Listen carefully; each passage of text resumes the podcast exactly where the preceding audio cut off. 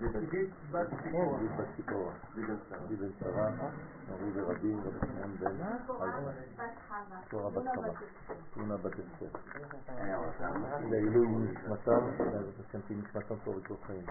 להבדיל בין הרתים לחיים לרפואת השלמה של משה בן סוליקה. שיהיו בריא ושלם בעזרת השם.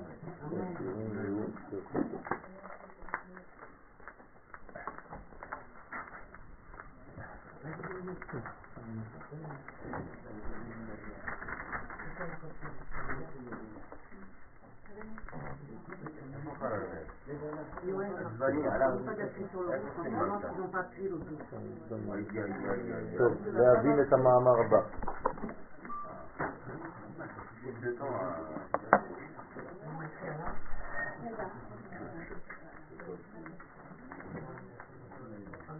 שם איכות קודשה בריחוד סמטה. תפילו, חימו, חימו, דפילו. בסדרה אותיות י' ואותיות ו' בקודש סלים לשם כל ישראל.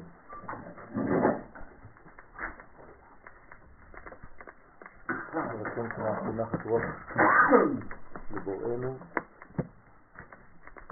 ושהשכינה תשרה במאמרנו ובמעשי ידינו, אמן. אנחנו ב...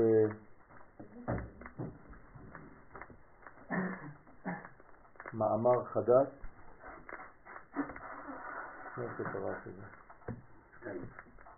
ככה זה.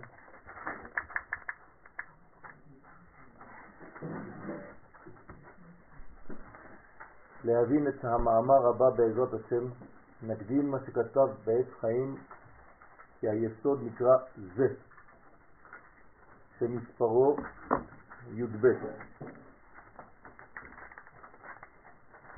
כלומר, כשאנחנו יודעים להצביע על נקודה, אז אנחנו יודעים שהזכר זה היסוד והנוקבה נקראת זאת. זה וזאת, זכר ונקבה, זה אירנטין ומלכות. זה, זה היסוד, הגימטריה שלו 7 ועוד 5 י"ב, ויש בו י"ב גבולי אלכסון. כלומר,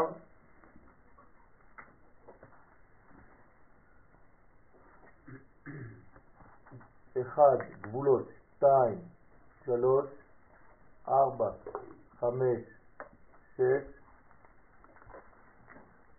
שבע, שמונה, תשע, עשר, אחד עשרה, שתים עשרה. י"ב גבולי אלכסון. כל המגן. כלומר, היסוד נקרא גם כן מגן, והנוקבה נקראת דוד. מגן של דוד זה הבניין. ויש בו י"ב גבולי אלכסונים, שהם שישה קצוות כפולים, בסוד דגש ורפה. וכנגדם הם סוד י"ב מזלות. כן, כל השנה נמצאת פה, שהרי הזמן מתחיל מזעירנטין וכולל את המלכות. שבע מדרגות, שש ועוד אחד, שישה ימים ושבת. זאת אומרת שיש לנו בעצם את כל המזלות ואת כל המימד של הזמן, שזה בימים שבעה ימים, אבל בחודשים הם 12 חודשים, שכל המזלות מתגלים דרך אותם חודשים, זאת אומרת שכשהאור יורד מאין סוף ברוך הוא, עובר, הוא עובר דרך פילטר. הפילטר הזה נקרא מזל וכוכב.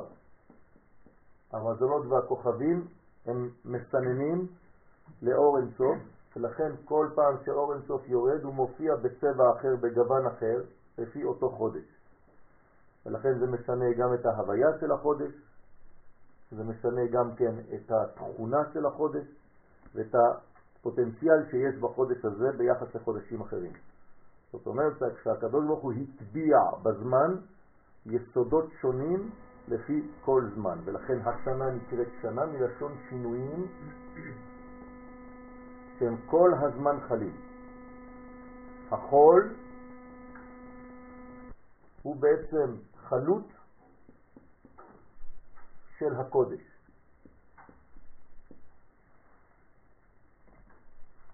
מדרגות עליונות חלות על המדרגות התחתונות לפי זה. ולכן נכללים בו גם שבעה כוכבי לכת. כוכבי לכת זה כוכבים שזזים, מסתובבים, שהתנועה שבהם ניכרת, ובעצם הם משנים ועושים כל אחד את תפקידו לפי היסוד הפנימי שגנוז בו. בלשון הרמב"ם הם נקראים גם מלאכים. הגלגלים הם גם כן מלאכים שיש בהם חוכמה ודעת. כדי להבין את המאמר הבא בעזרת השם, זה מה שצריך לדעת. כלומר, הנקודה היא זה, זה אירנטי. וזה שאמר, ואי הוא כליל תרי עשר מזלות.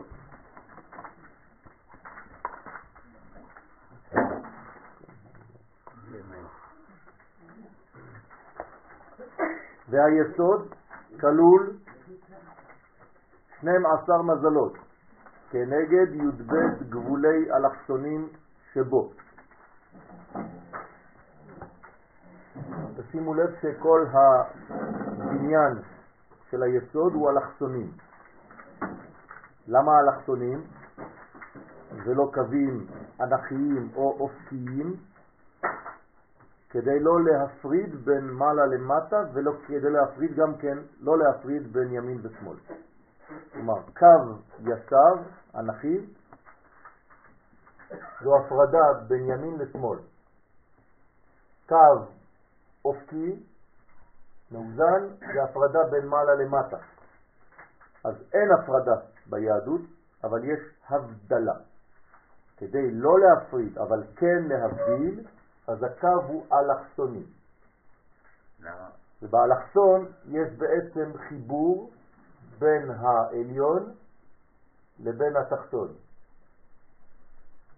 זאת אומרת שהקו האלכסוני הוא בעצם ההתקדמות של הבניין מהאידיאלים אל היישום. אז הבדלה, כן, הפרדה, עין. ולכן חשוב מאוד להבין את הדבר הזה, וזה סוד האדם. האדם זה מובן של תיקון כמובן, ג' קווים. זאת אומרת שהאדם הוא אלכסוני בגלל שהוא בהתקדמות מתמדת, יש לו תנועה. ולכן הוא כל הזמן כלפי הצד שבא מעולם של אורות מצד ימין ויורד אל עולם של כלים צד שמאל. לכן הבית של בראשית פתוחה דווקא לצד ההתקדמות הזאת, והיא סגורה למדרגה שאנחנו לא מבינים אותה, זאת אומרת שהיא נמצאת המדרגה הזאת, אבל לא ידועה לנו.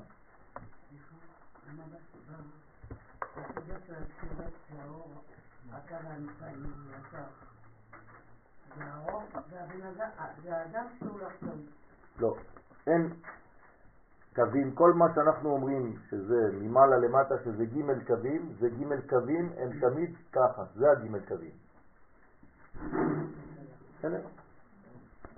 ושבעה כוכבי לכת, שהם כנגד שבע תחתונות, כלומר שבע ספירות תחתונות, חגת נעים, חסד גבורה תפארת נצח הוד יסוד מלכות, מפאת עצמן ולא מבחינת התקללותם ביסוד.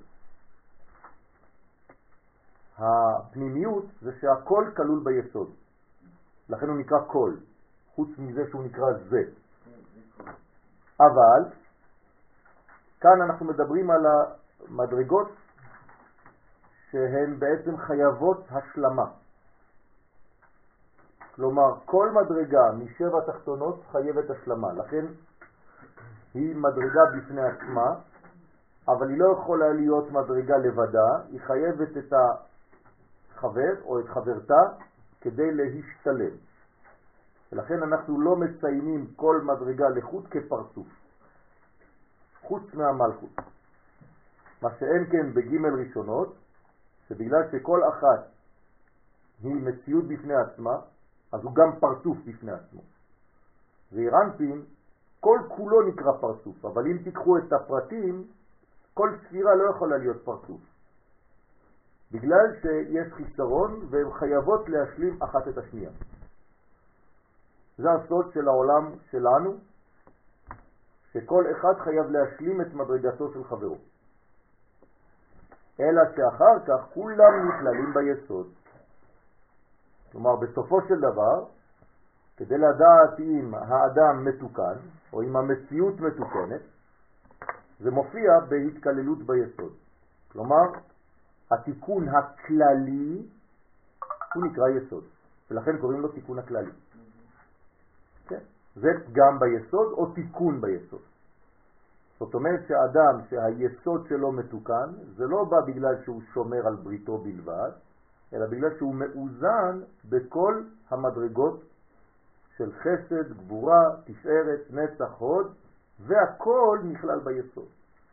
אז כשאומרים שאנחנו רוצים לעשות תיקון היסוד, זה לא סתם אה, אה, לקרוא, כן, קפיטל תהילים, אבל לדעת מה אתה צריך לעשות כדי שיהיה לך קפיטל באמת. זאת אומרת שאתה צריך בעצם להשלים את כל המדרגות ולהיות כלול במדרגה הזאת. כי היסוד אין לו מעצמו אלא האוסף של כולם. אז לא ייתכן לתקן יסוד ולעזוב את הספירות האחרות, אין דבר כזה.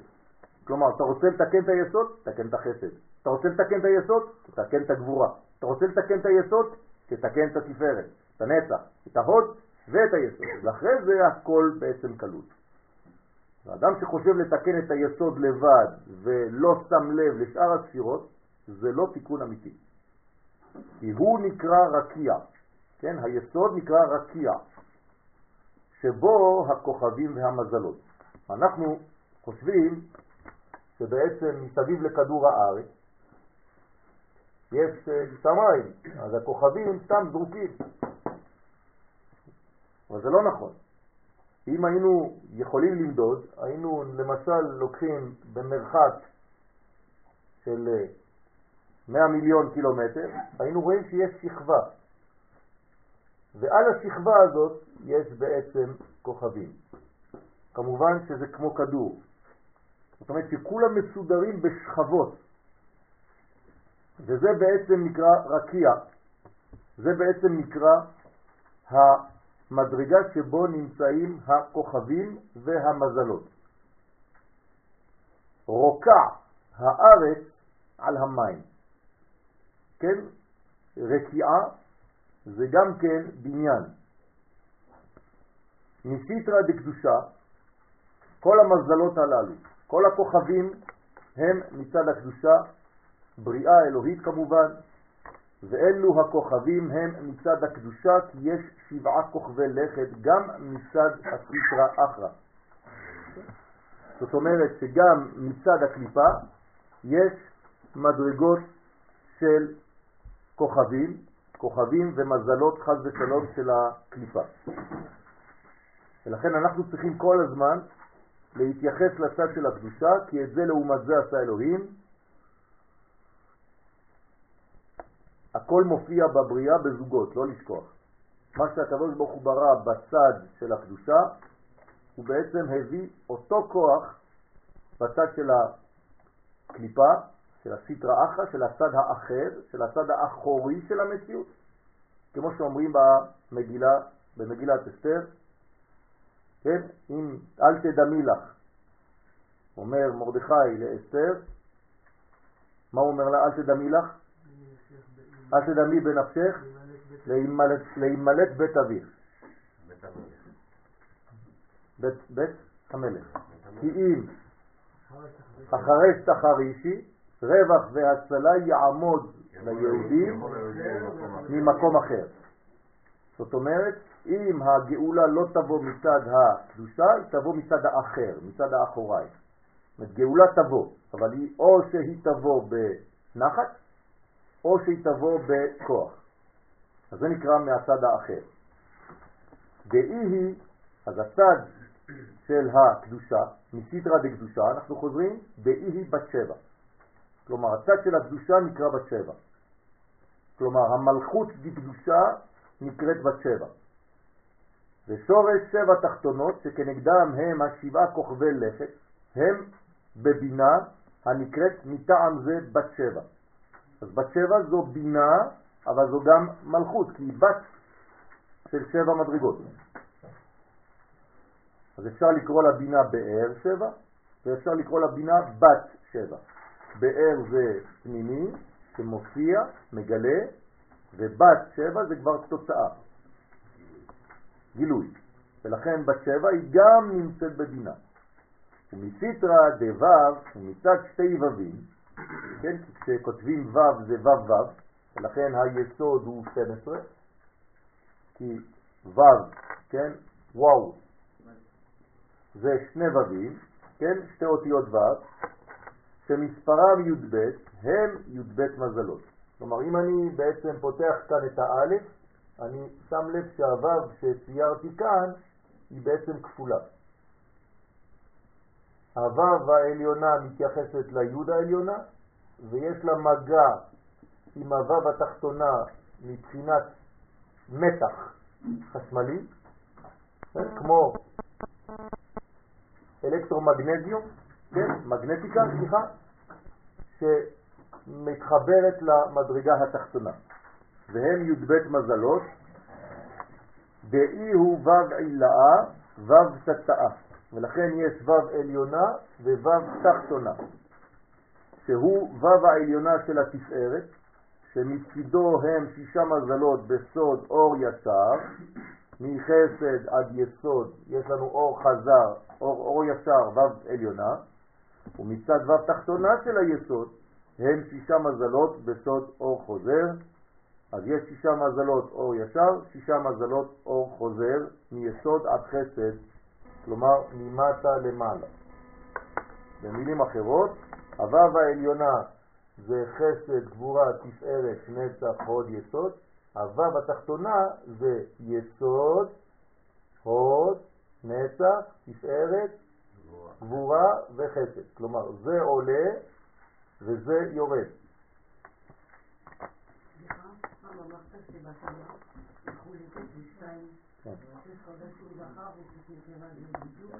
כן, זה תלוי קשור לזה, נכון. שישה חודשים של הקיץ שהם נקבות, שישה חודשים של החורף שהם זכרים.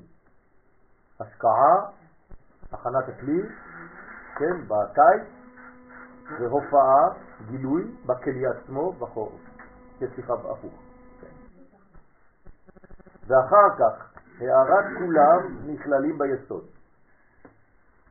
אז כל הבניין הזה, כל כולו נקרא יסוד, או תפארת.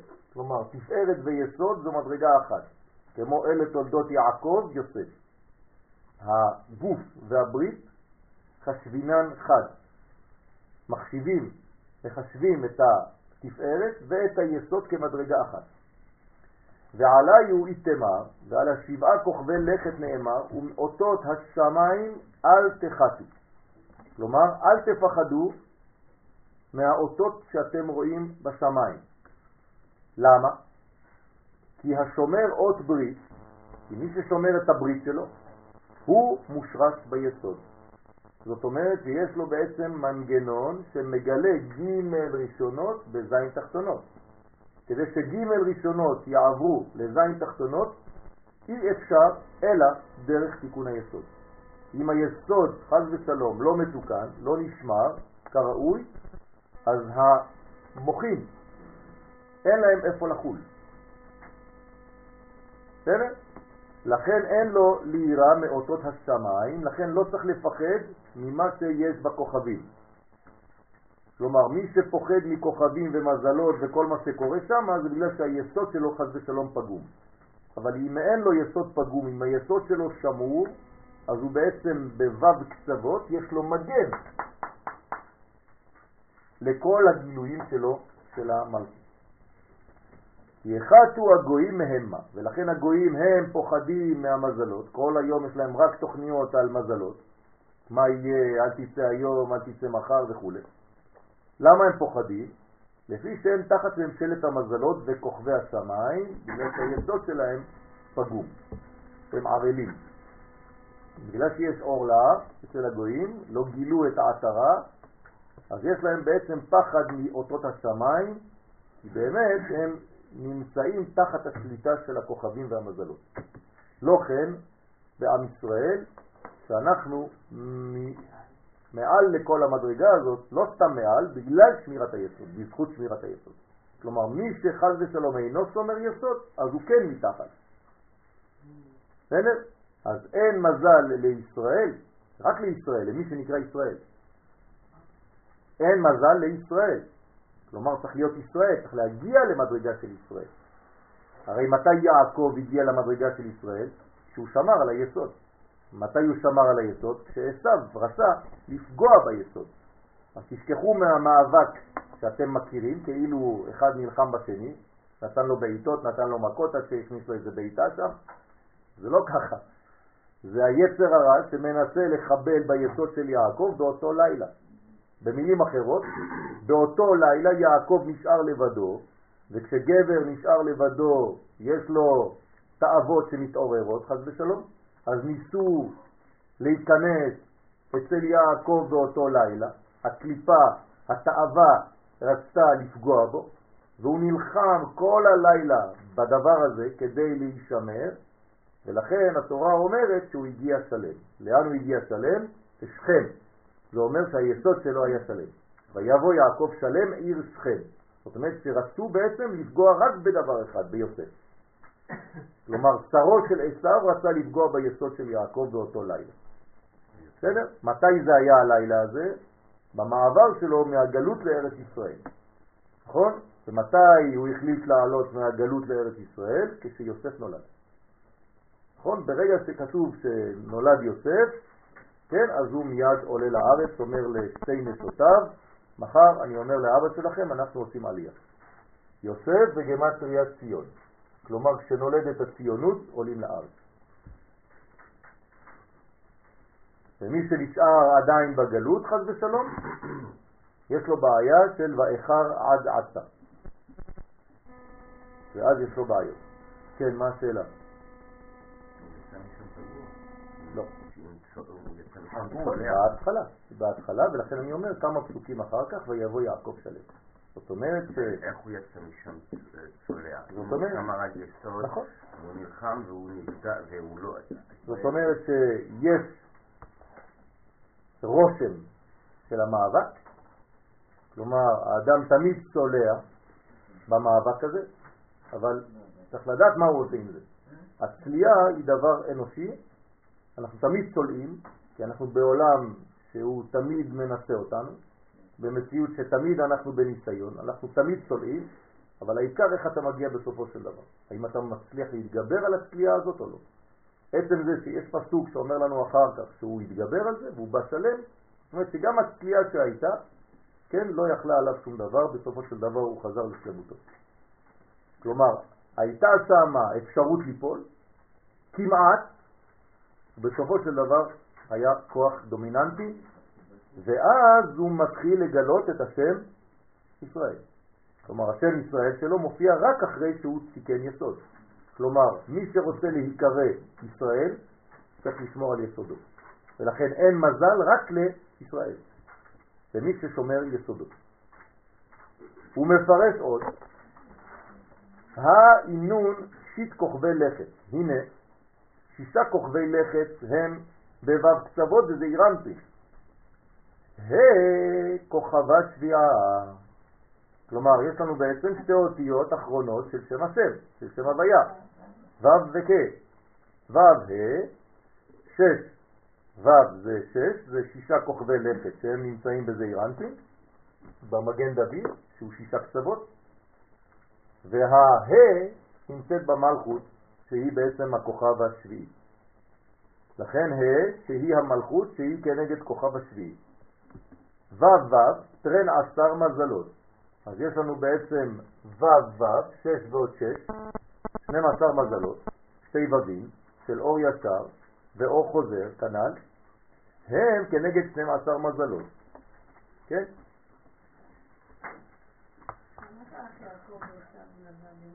מה? זה המדרגה שלהם. זה המדרגה של יעקב. יעקב זה ו', ו' החיבור, מחבר שמיים וארץ. או שמחברים שמיים וארץ, זה הברית, או שמנתקים בין השמיים לארץ. זה גם הברית. כן, הברית היא המחברת, שנאמר, אם לא בריתי, יומם ולילה. מה זה אם לא בריתי יומם ולילה? חוקות שמיים וארץ לא שמתי.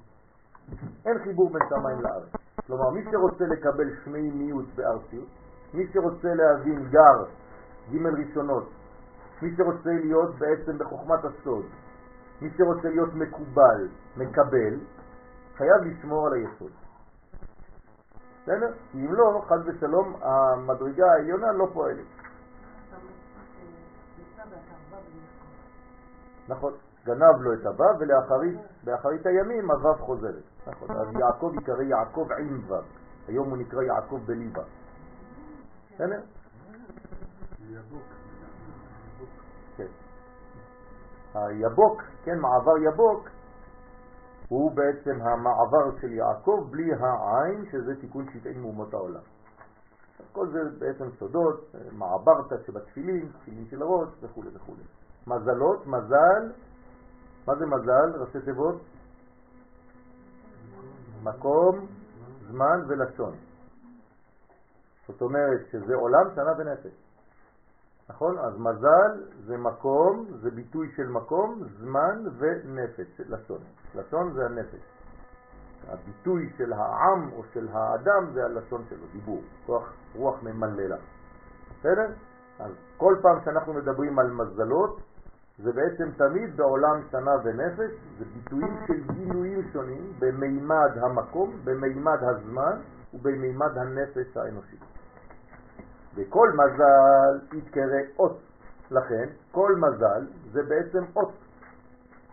מה זאת אומרת אות? מי שמאפשר לך להביא. אמרנו כבר אות בארמית אתא. אתא פירושו להביא. עולם הבא עלמא דאתה. עולם שמביא, שבא אלינו. כן? זאת אומרת שכל מדרגה כזאת, כל מזל נקראת אות. אז בפשט אות זה סימן. כל מדרגה כזאת נקראת אות. לכן קוראים לברית אות ברית. אות היא לעולם, ביני ובין בני ישראל. כלומר, החיבור בין הקדוש ברוך הוא לבין בני ישראל זה כמו יסוד, הוא מתחבר אלינו כמו זיווג. כלומר, היסוד האלוהי כביכול, כן, נכנס ביסוד של עם ישראל. ואז זה חיבור בין עליונים לבין תחתונים. אז בעצם זה האלמנט שמגשר שמיים וארץ. היסוד נמצא גם אצלו וגם אצלה. כן. לפי שהמזלות מושרשים ביסוד הנקרא אות ברית, ולכן כל היסוד נקרא באות ברית, כל הבניין שלו זה אות ברית. כמה זה בגמטריה ברית? 612 עם הכולל תרי"ג. זאת אומרת, כל המצוות של התורה זה הברית. מי ששומר בריתו שומר על כל מצוות התורה. ואי הוא ממנה על כל שעתה דטרן עשר שעתים. והיסוד הזה ממונה, משגיח, על כל שעה של 12 שעות של היום. בסדר? זאת אומרת שזה מה שמנסים לשבור אצלנו, את החיבורים. אם אני מקשר את זה לפורים, וצריך, זה המלאק. עמלק מנסה לחבל במה? ביסוד. ולכן היסוד נקרא יוסף, ויוסף נקרא שטנו של עשיו. זאת אומרת שרק יוסף הוא השטן בשביל עשיו. כל עוד ולא נולד יוסף, עמלק לא פוחד משום דבר. אבל כשהיסוד נולד, עמלק פוחד, יש לו ממה לפחוד. ולכן אין עמלק נופל, אלא על ידי בני בניה של רחל. זאת אומרת, בנימין ויוסף, וכל הצאצאים. מרדכי נקרא איש ימיני מבנימין, ולכן הוא יכול לגבור על עמלק בפורים על המן.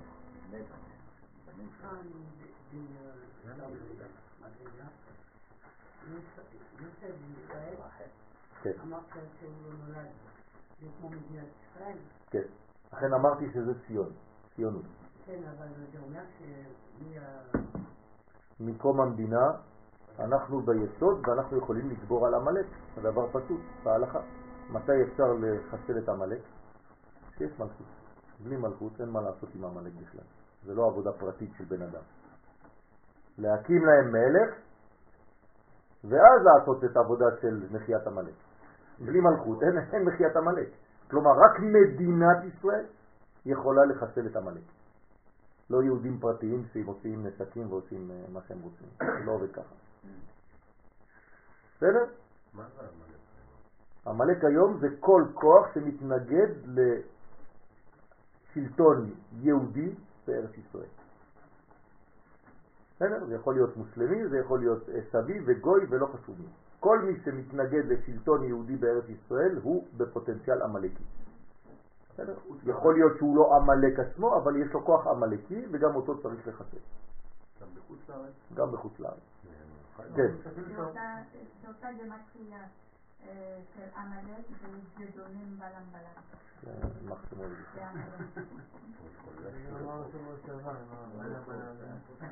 בלבלה. נכון, התנגדות של עם ישראל בארצו. הדבר פשוט, נכון? כתוב בפסוקים. מתי בא עמלק? בדרך, בצאתם ממצרים, לירושלים. מה, מה יש לו עמלק לעשות לנו בדרך שיצאנו ממצרים? למה הוא לא מתקיף אותנו במצרים או במקום אחר? כי כל עוד אנחנו במצרים לא אכפת לו.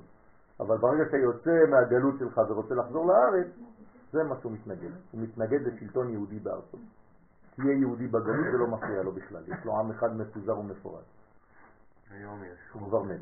תחילה, הייתה שאלה של... לגבי האומה, אומר שזה לא עמלק, אלא זה של עמלק צריך למחות. כן, לכן אמרתי שהעמלק, עשיתי דיוק, כן, שיש כוח עמלקי, גם אם זה לא עמלק עצמו, כי אין לנו אפשרות לזהות אותו בממשות. כן, כן מיכאל, תחילה. היום יש חוק באירופה שרוצים להעביר, וכבר הועבר על ידי כמה מדינות, על איסור ברית מילה ואיסור כשרות. כן, עבר קצת, עבר, בכמה מדינות, נכון. כן. אז גם כל מה שמתנגד לכלליות. נכון, נכון. כל מה שמתנגד לכלל הוא בעצם יסוד עמלק, כי האומה בארצה זה נקרא כלל. ולכן לא לקחת את המושג הזה של תיקון היסוד באופן הפרטי בלבד. בן אדם שנמאס לו להיות נמשך אחרי נשים, ואז הוא בעצם מסתגע לבד. כן, זה, זה הפן האחרון, האחרון האחרון של הביטוי הזה. אבל הביטוי הזה הוא הרבה יותר רחב. כן, כדי לתקן את הפגם הפרטי של האדם ואת התאוות שלו המיניות, כדי לתקן את זה באמת הוא צריך לתקן בכלל. צריך להיות אדם לאומי, אדם כללי. ואז ממילא כשהוא לומד את כל המערך הגדול הזה, אז קל לו יותר לתקן ביסוד הפרטי שלו. האם הדברים מובנים? כל התיקון הזה של עמלק, במילה עמלק יש את המילה עם, ונשאר לק. ואומרת הגמרא שרצה ללוק דמן של ישראל. כן, לשתות את הדם של עם ישראל. אם אתה שותה את הדם, נשאר א' בלי דם. זאת אומרת, אתה מפריד בין האלוהות לבין האנושיות. ואז זה מה שרוצה לעשות עמלק, הוא מפריד יד על כס יא. אין י' כו' יש רק יא, הוא חוסן שלא יהיה מעבר, מלחמה לשם עלק מדור דור. בסדר?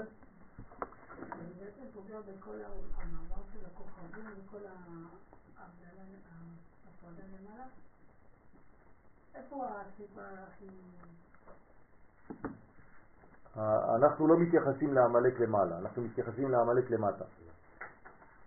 תמחה את זכר עמלק מתחת השמיים, לא מעל השמיים. בסדר? מתחת השמיים, זאת אומרת מה שמעניין אותנו זה למטה, זה במלכות. אבל כמובן שיש מדרגה למעלה, והיא מדרגתו של אה, משה, אהרון וחור שעלו על הגבעה. בזמן שיהושע נלחם למטה. ולכן יש בעצם מלחמה עליונה, רוחנית, פנימית, אידאית, ומלחמה גשמית עם נשק למטה. כלומר, צריך מקובלים, לומדי תורה וחיילים. ושניהם נחוצים לאומה. בסדר? ולכן, המלאק אי אפשר בעצם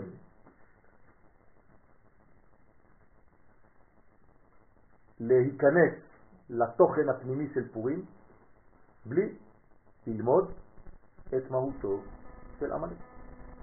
שזה מה שאמרו חז"ל, קבעו לנו לקרוא את פרשת זכור לפני פורים. במילים אחרות, לא קראת, לא הבנת, לא למדת עמלק, מה תעשה בפורים? מסכות רעשנים, שירים וריקודים. לא נשאר לך העומק הפנימי של פורים, פורים לשון פריה וריביה, פרו ורבו. זאת אומרת שכל היסוד של פורים זה בעצם עמלק, או שאתה מצליח לך לנתק אותו, לנטרל אותו, או שחז ושלום יש בעיה. לכן משה נולד בזין באדר והברית מילה שלו בפורים. בסדר? כי בכל שעה שולט מזל אחר. אמרנו ששנה זה שינויים, זה זמנים, לכן השנה מחולקת ל-12 חודשים, אבל זה מחולק גם לימים, והימים מחולק, מחולקים לשעות וכו' וכו'. ולכן יש מלאכים ששולטים בכל שינוי של זמן, בכל שעה ושעה יש ממונים אחרים, מלאכים אחרים. ולכן יש בכל שעה מזל אחר, דפיניציה אחרת, כן? אה, רזולוציה אחרת, לפי הפילטרים, המסננים, הסננים שנמצאים ביקום באותה שעה. ושום שעה לא דומה לחברתה. ולכן עבר זמנו, בטל קורבנו. והנה השעות הם במלכות. רק המזלות שביסוד מושלים בהם. זאת אומרת, מי מושל על השעה? המזל. אז כל שעה יש לה מזל. לכן האדם שנולד בשעה ארבע, יש לו מזל מיוחד ששולט עליו לפי זמן לידתו, יום לידתו, חודש לידתו, שנת לידתו, ביום ובלילה, בחורף ובקיץ וכו'. מסכת שבת, דף עין ה'. כי היא חוכמתכם ובינתכם לעיני העמים, הווה אומר, זה חישוב תקופות ומזלות. מי היה מומחה בדבר הזה? בני יששכר, יודעי בינה לעיתים, יודעים לעשות בבינה שלהם, כן, את ההבדל בין כל זמן לזמן. הנה כל נביא, אית למזלה ושעתה. בגלל שאנחנו עוסקים בנבואה, כל נביא יש לו מזל ושעה שמתאימה לו. תשימו לב שירדנו עכשיו לרובד של זמן. כלומר, דיברנו על הנביא עצמו, עכשיו אנחנו מדברים על הפילטר שמאפשר לו לקבל.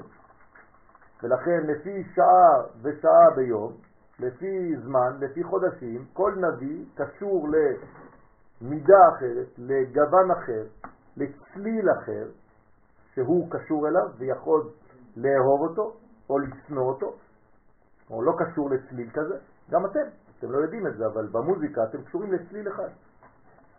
כשהוא מופיע אתם אוהבים את השיר, כשהוא לא מופיע בשיר אתם פחות אוהבים את השיר, ואתם לא מבינים למה. אז אני אומר לכם, אם אתם אה, קשורים ל-C, אז כשיהיה C בשיר, אתם תאהבו את השיר, תגידו, אה, זה שיר יפה. והחבר שלך יגיד, לא, לא כל כך מתחבר. למה? כי הוא בדו. אם אני מוזיקאי, אני אשים את כולם. כן, אבל צריך לדעת איך לגוון ביניהם, זה לא בלגן, זה נקרא קקופוניה. כן? קקופוניה זה הכל, אבל בלי סדר. צריך לנסח. שבעה. כן. ויש שבעה ימים. כן. שלכל... לכל תו יש יום ולכל יום יש שבע. עולה, שבת זה כולל את השבעה שעולה לשמונה. בסדר? שבת זה המנצח. בסדר? שבת זה המנצח. שבת הוא מנצח על כל הימים. זה הנצח. משה רבנו. גדול הנביאים, אנחנו קוראים לו נביא רק בגלל שאין לנו מילה אחרת, אבל הוא גדול הרבה יותר מנבואה רגילה. זה לא נבואה שאנחנו מבינים. כן, כן. הוא צריך לדעת לכוון את השעה, ובשעה הזאת הוא מקבל נבואתו, יכול לקבל נבואתו. עם הקדוש ברוך הוא כמובן רוצה לדבר איתו. זה החלום הזדמנויות. רוצה לעבור, כן, דרכו.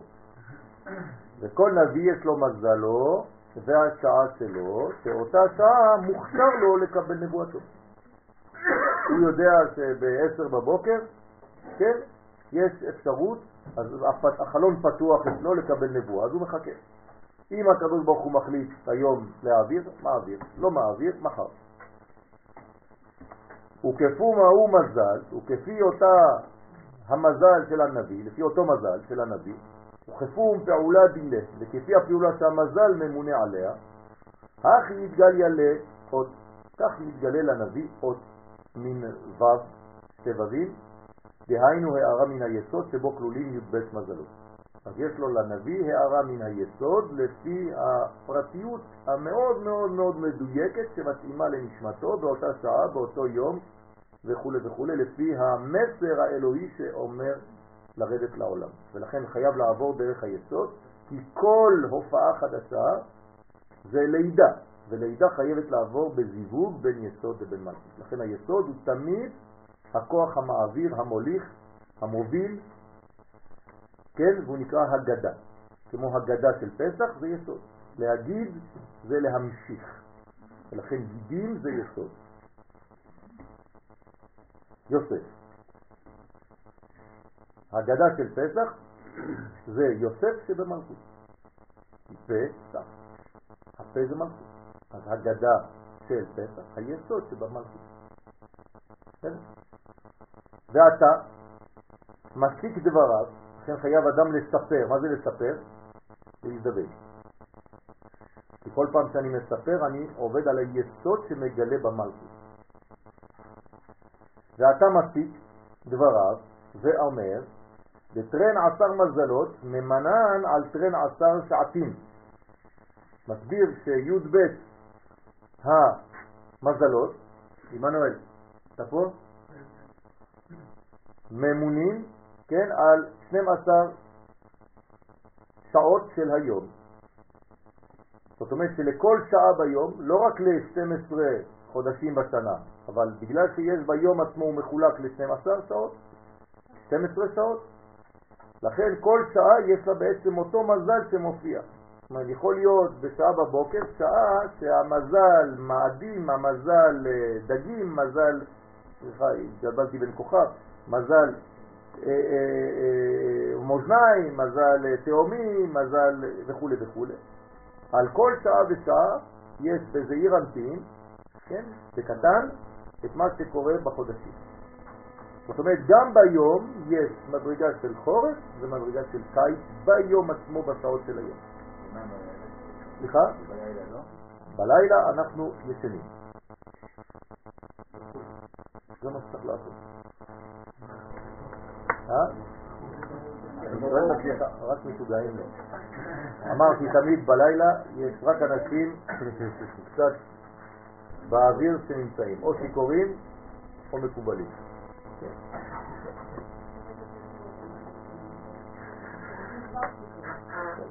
וכן על י"ב שעות. דרך אגב, לשאלתך, מה אנחנו עושים פה? מנסים בסייעתא דשמיא לתקן את היסוד. שהיסוד מופיע בין חמישי לשישי, שהוא בעצם התיקון, במעבר בין ההוד לבין היסוד, זה עכשיו, וכאן התיקון הכי הכי אה, רגיש, ולכן הלימוד הזה הוא מתקן תיקון כרת. כלומר, כל לימוד ביום חמישי בלילה זה תיקון כרת. ועל כן, וכן על י"ב שעות של הלילה. מה? כן.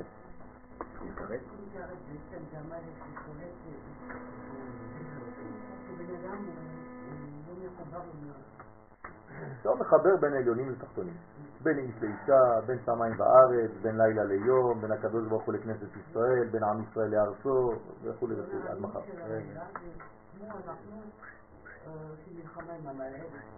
אנחנו מכינים את היום. כלומר, הלימוד של הלילה זו הכנה ליום שלמחרת. כלומר, אנחנו עכשיו מכינים את ספירת היסוד. בסדר? אנחנו מכשירים את הספירה הזאת. יום שישי כל כולו זה ספירת היסוד, נכון? אתמול בלילה. אנחנו עכשיו, כן, נמצאים בתוך היסוד, אבל לפני הופעתו. הרי הקדוש ברוך הוא, כשהוא בורא בימים, הוא בורא רק בבוקר, רק ביום, לא בלילה. בלילה ישנים. ולכן בבוקר הקדוש ברוך הוא עושה את בריאתו. כלומר, כל בריאה שהקדוש ברוך הוא עשה זה רק ב-12 שעות של היום. לכן גם אדם הראשון, כשהגמרא רוצה לדעת מה קרה לו, היא מתייחסת רק ל-12 שעות הווה היום. בשעה ראשונה הוצבר אפרו, בשעה שנייה נעשה גולם, בשעה שלישית וכו'. רק של היום, לא של הלילה.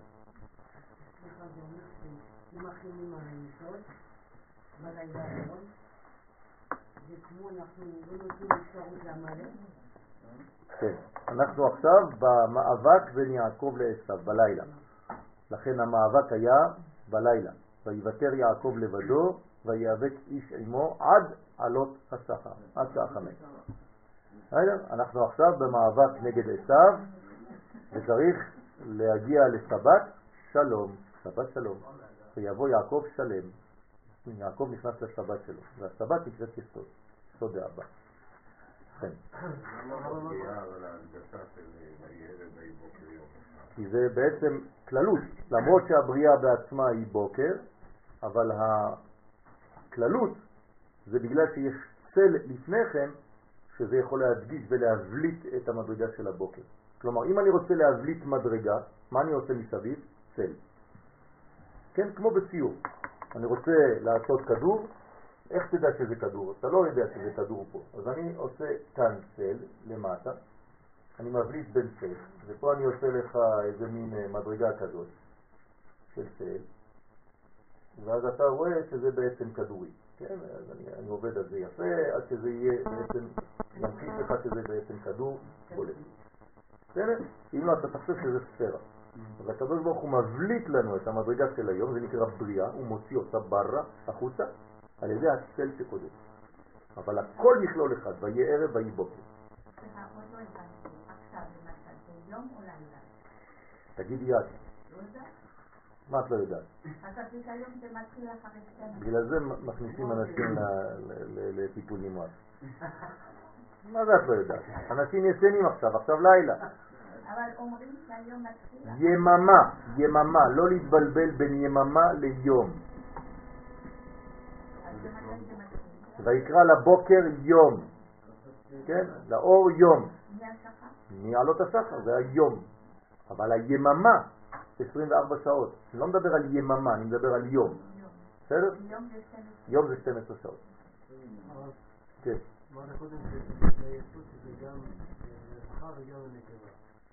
שהיסוד כן. יש בו, הוא מקבל שתיים. הוא מקבל שתי בחינות. הוא מקבל גם בשביל עצמו וגם בשביל המלכות, וגם בשביל הנקבה. כלומר, הגבר בבית הוא מקבל מהקדוש ברוך הוא גם בשביל עצמו וגם בשביל אשתו.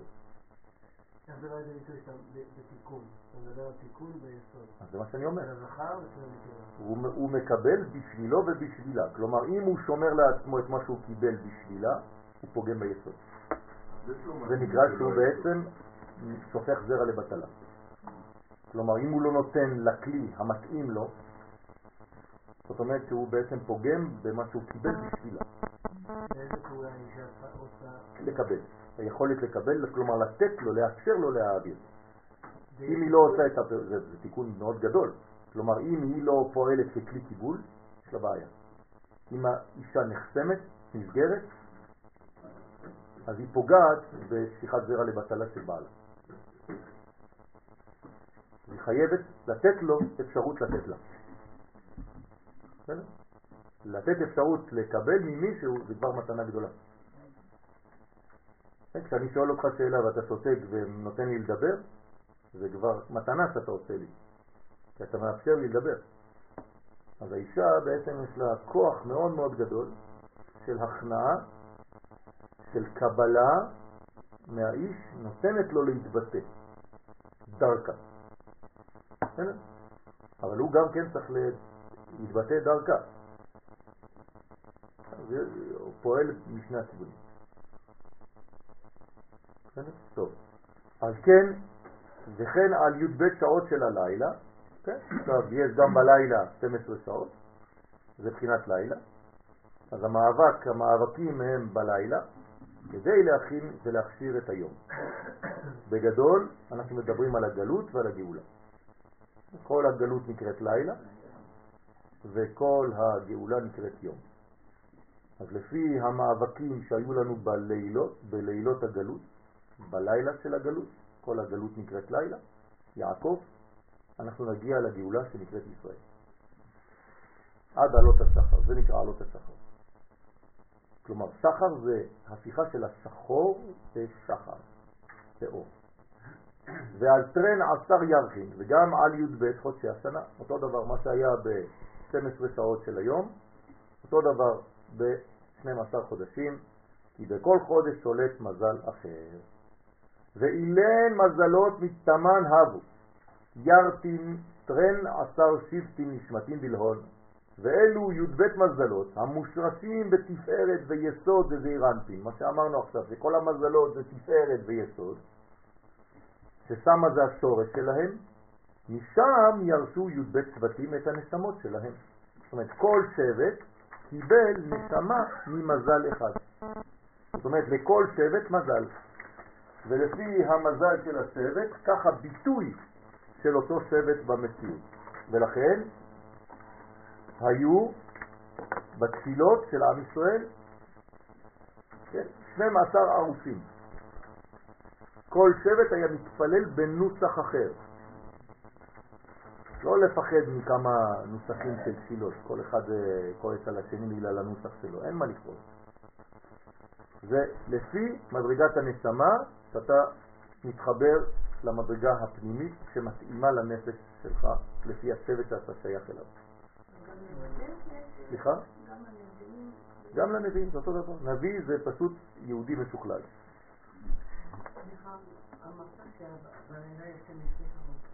לא, לא אמרתי, זה המציאות.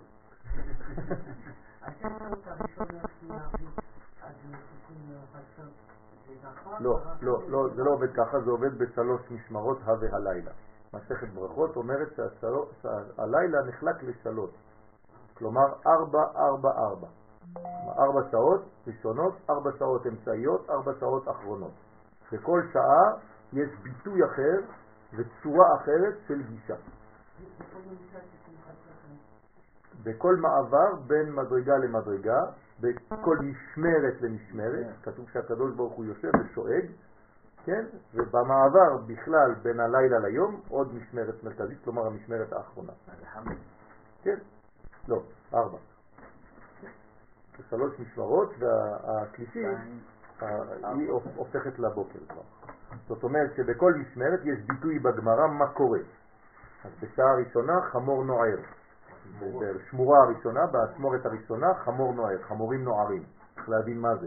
אחרי זה, במשמרת השנייה, האמצעית, כלבים צועקים. כן? לא נופחים, צועקים כתוב שם, ובמשמרת השלישית, אם אני לא טועה, אישה מספרת עם בעלה, כן? ואישה, התינוק יונקת משדי אמו, מדדי אמו. כן, משהו כזה. בסדר? ולכן צריך להבין. אז המשמח, המשמרת הראשונה זה חמור נוער, זאת אומרת שזה כל הכאבים שאנחנו סובלים בגלות. זה המשמרת הראשונה, כלומר בתחילת הגלות אנחנו כמו חמורים בוכים ומרביצים לנו. במשמרת השנייה זה כלבים, זאת אומרת שזה מלחמת עמלק, עמלק נקרא כלב, ובמשמרת השלישית שאנחנו עכשיו נמצאים שם, התינוק יונק משדי אמו, אנחנו כבר כנסת ישראל כמו תינוקות יונקים מהחלב האלוהי, ואישה מספרת עם בעלה, זיווג בין הקדוש ברוך הוא לכנסת ישראל.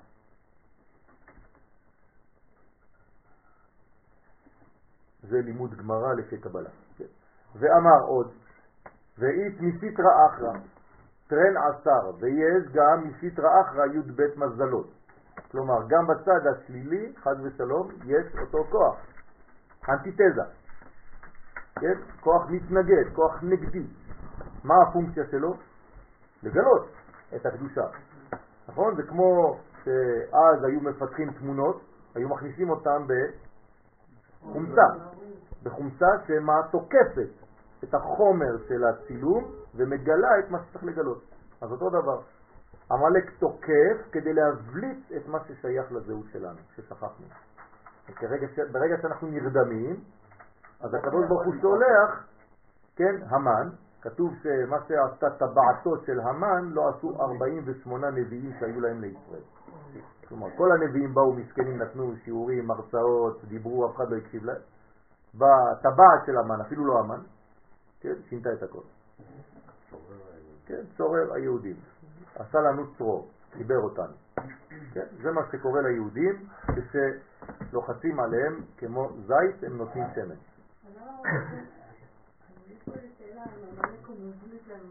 כן, כן. בגלל שרק דרך ההתנגדות יוצא הגילוי. נכון. אם אין התנגדות, אם אין כוח נגד, אין חשמל, אין אור. אז דווקא בגלל שאני מתנגד לכוח הזה, אני מבליט את מה שהוא רוצה לכבות. הוא רוצה לכבות X, אני צריך להבליט X. ולכן, איך אני יודע מה אני צריך לעשות? בלימוד האויב. כלומר, אם אני לא מאייב את האויב, אם אני לא יודע להגדיר אותו כאויב ואת הפונקציה שלו של אויב, אני לא יודע מי זה. כלומר, אם אני לא לומד עמלק, אם אני לא עושה דוקטורט על עמלק, אז מה אני עושה בפורים? אז אני לא יכול למחות אותו, אני צריך להשאיר אותו ולתת לו לא, זה כבר עבודה של הקדוש ברוך הוא. אתה אל תעשה חשבונות כאלה. אתה תמחה את זכר עמלק מתחת השמיים. זה מה שהקדוש ברוך הוא עושה, שהוא משאיר את זה מדור דור, זאת אומרת שיש לו גם כן אינטרס להשאיר אותו. אבל אתה, לא. אתה צריך לעשות עבודה. אתה צריך למחות אותו. אין לך חשבונות כאלה לעשות. זה החשבונות של הקדוש ברוך הוא בעצמו.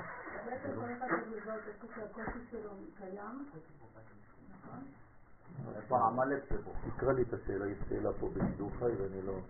אז מה זה למחוק? לא כתוב למחוק, כתוב. אם מישהו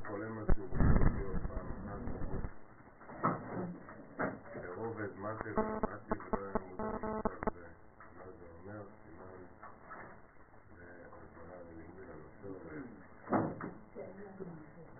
מי שחולם על אותיות, תלוי אילו אותיות הוא חולם, כן, ולפי האותיות שהוא חולם, אז זה כן אה, רמז לטוב, או חד ושלום רמזים שהוא צריך לעשות עבודה על דבר אחר.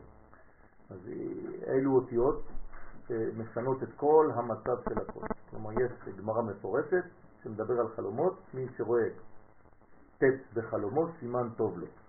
אבל מי שרואה אותיות אחרות, לא ניכנס עכשיו לעניינים, כן?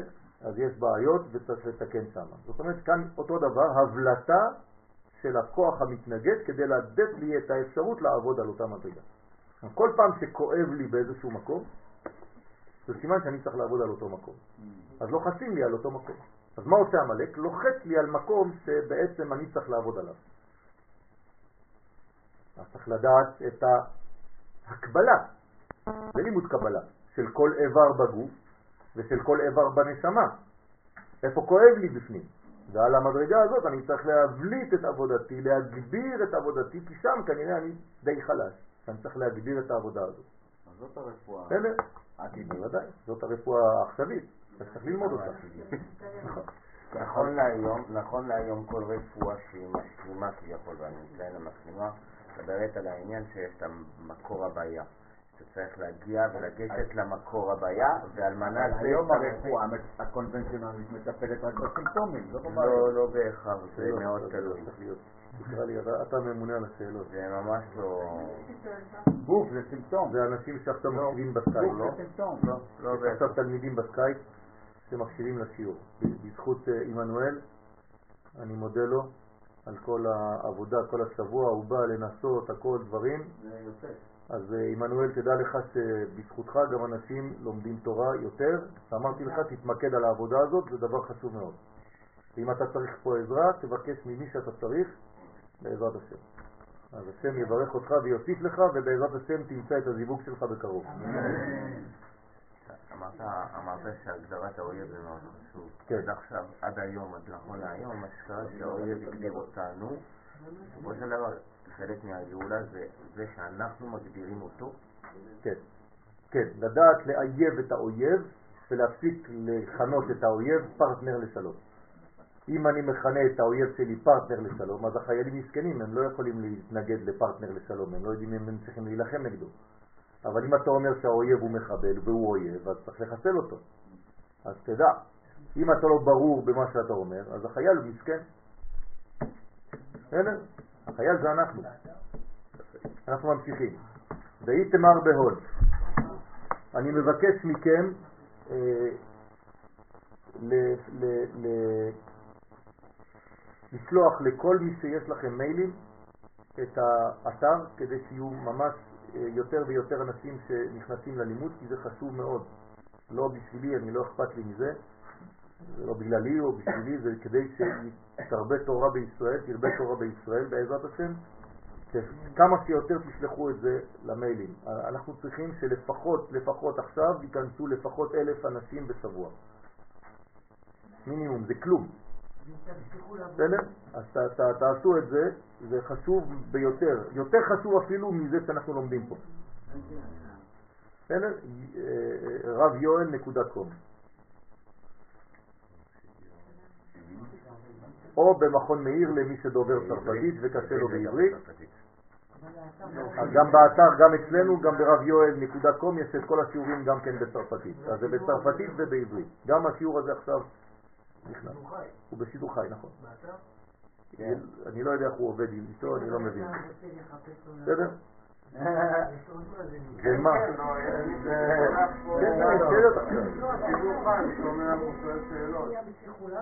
נכון, נכון.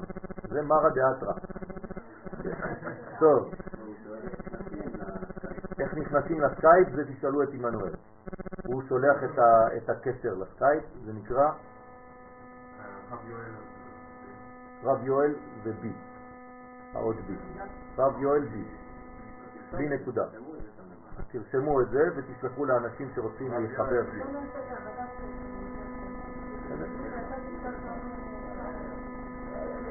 עוד מעט זה יהיה גם כן בשבת. כולנו מחשב, טוב, בכבוד. אני חוזר על הקטע למעלה. ואמר עוד, זה לא מפסיק, ברוך השם, אנשים שואלים. ואמר עוד, ראית מסיטרא אחת רן עשר, ויש גם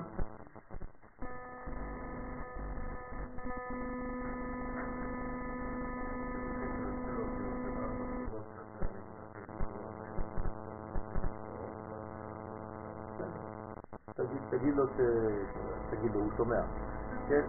בעצם צריך קודם כל לראות את שם הוויה, וברגע ששם הוויה מופיע בצורה נכונה, שום דבר לא נאמר. ולפי שם הוויה ולפי האותיות שמופיעות ונעלמות, אפשר לדעת איפה נמצא האדם בנשמתו.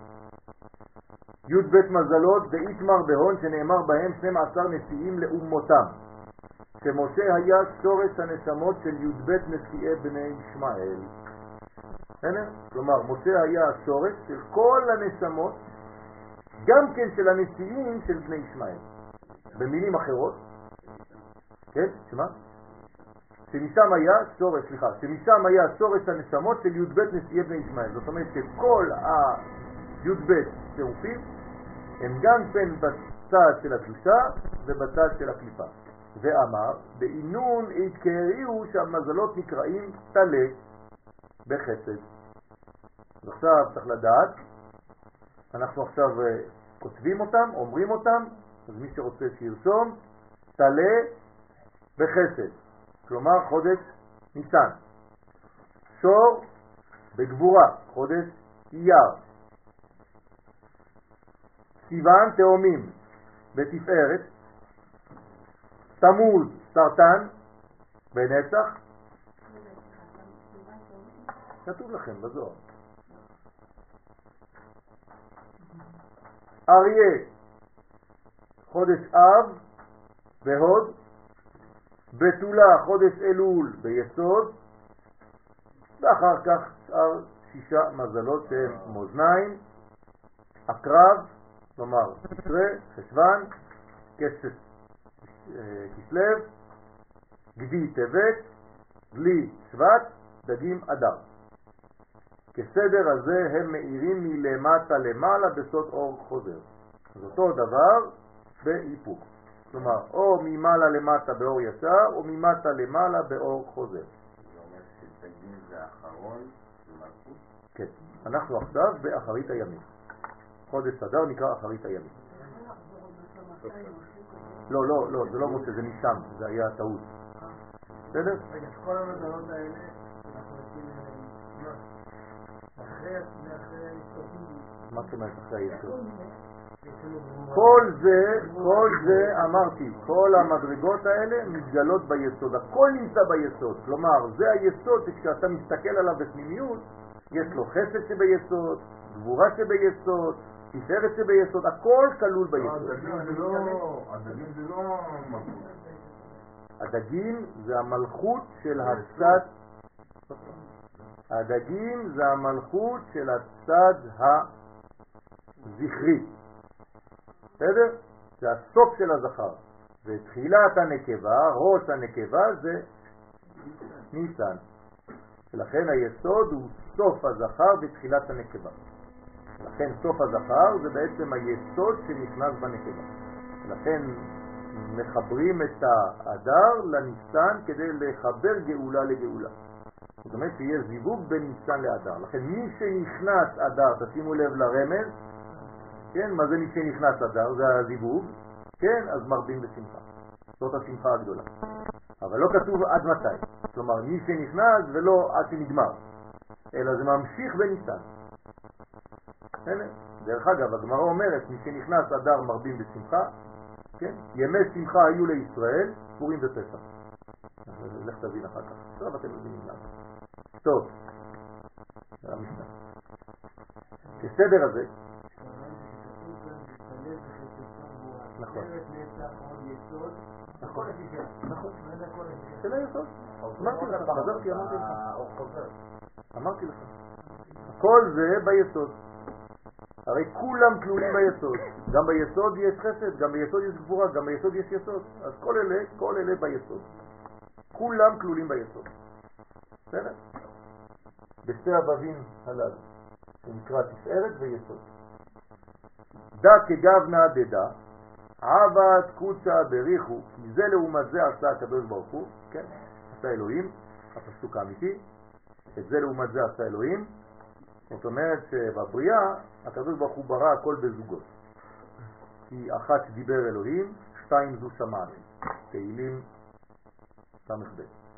זאת אומרת שכל מה שמופיע בעולם מופיע בזוגות, ולכן זה חייב להופיע בתזה ובאנטיתזה כדי למצוא את הסינתזה.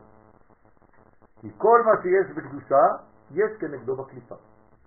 תמיד זה עובד ככה. זאת אומרת, תמיד אתה נמצא בבירור בין שתי מדרגות.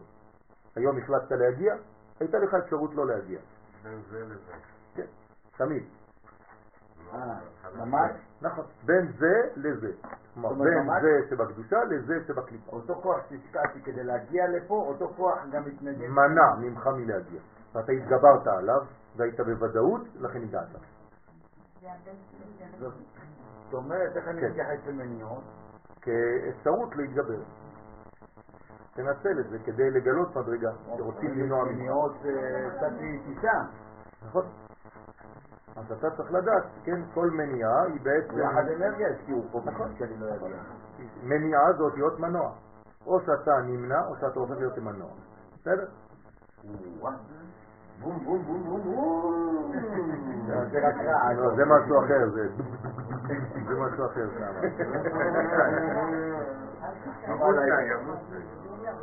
כן. בונים כן. יותר, יותר אפילו, נכון. נכון, שם בכוכבים, כן, נכון. כן, זה, זה עוד מדרגות אחרות, זה, זה, זה לא כוכבי לכת. אנחנו מדברים פה על כוכבי לכת.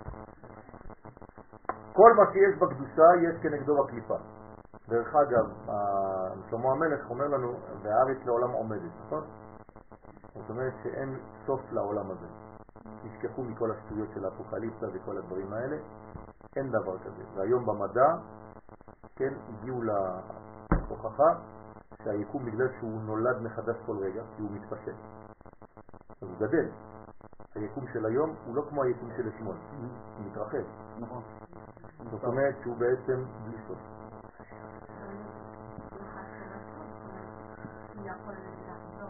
שום דבר, אין דבר כזה. שום דבר, אין דבר כזה. שום דבר לא חוזר. את חזרת פעם לבטן של אמא? לא. במנטליות כן, אבל בגוף לא. בסדר? כי כל מה שיש בקדושה, יש כנגדו בקליפה. בסוד הכתוב, אני חושב שיש גם שאלות פה, לא? לא יודע מה זה הצלילים האלה, אבל צריך להכיר את כל הצלילים. רצית אלף תלמידים. כן, כן, אני רוצה לא לא אלף, אני רוצה מיליון. כן, למה אלף? למה אתה מגביל אותנו? זה להגביל אותם בשאלות. כן. כן. אתה אומר כבר ככה בשיעור קשה, אז אה, עדיין אה, זה מה שאתה רוצה לומר?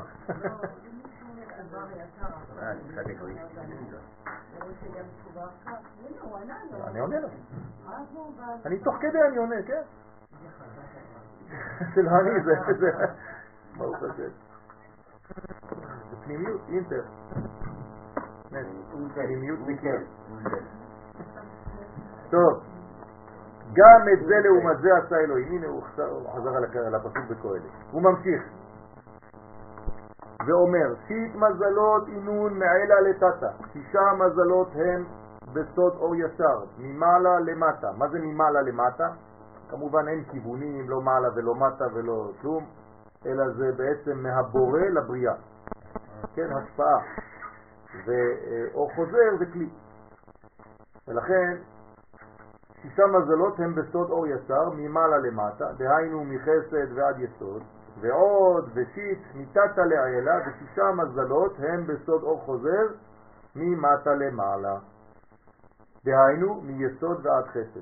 כלומר, כל מדרגה שבאה ממעלה למטה כהשפעה אלוהית עלינו, אנחנו חייבים לתת לה כלי כדי שתחול עליו. אם אין כלי, אין חלות. ועשו לי מקדש ושכנתי בתוכם. אתה לא יכול להגיד לא, אני אמרו לי לא לעשות כלום. מה זה לא לעשות כלום? על מה תשרה הברכה? הברכה צריכה לשרות על משהו. ולכן על השולחן לא מסלקים את הקוד כדי לברך ברכת המזון, משאירים כדי שתשרה ברכה על משהו. גם כוס ריקה צריך למלא אותה לפני ברכת המזון, לפחות קצת. שהברכה שהיא יורדת תשרה על משהו, לא על כוסות ריקים, על צלחות ריקות. להשאיר לחם על השולחן וכו' וכו'. מה שהותרנו יהיה לברכה, היי וואי. דהיינו מיסוד ועד חסד. ואמר מסתרא דמלכות יקראיו שבעה כוכבי לכת. אז מצד המלכות נקראים שבעה כוכבי לכת. בסוד אור חוזר. כן? זה נקרא ללכת. ללכת זה לחזור.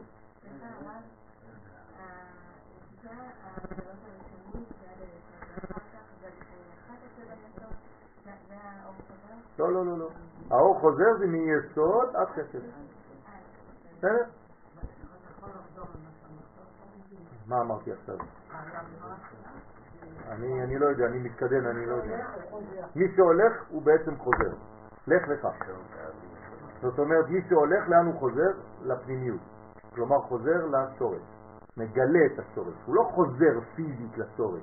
מה זה לחזור בתשובה? זה לא שאני נעשה קטן, קטן, קטן והופך להיות זרע. זה לא ונכנס עוד פעם למוח. לא. אלא איפה שאני נמצא, אני מגלה את המדרגה הראשונה. בסדר? זה נקרא שחזרתי. כלומר, כשאברהם הולך, הוא הולך בעצם קדימה, אבל בתוך הקדימה הוא מגלה את הקדם. חדש ימינו כקדם. בסדר? הבנתם את המהלך או לא? כלומר, ככל שאני מתקדם, אני מתקדם בגילוי השורש שלי, למרות שבעולם אני הולך. קדימה, אבל בעברית קדימה זה גם קודם. בסדר? קדמה, קדמה זה לצד מזרח. אז אני הולך לכיוון שממנו הגעתי. בעצם אני חוזר לזהות שלי. העתיד שלנו זה בעבר.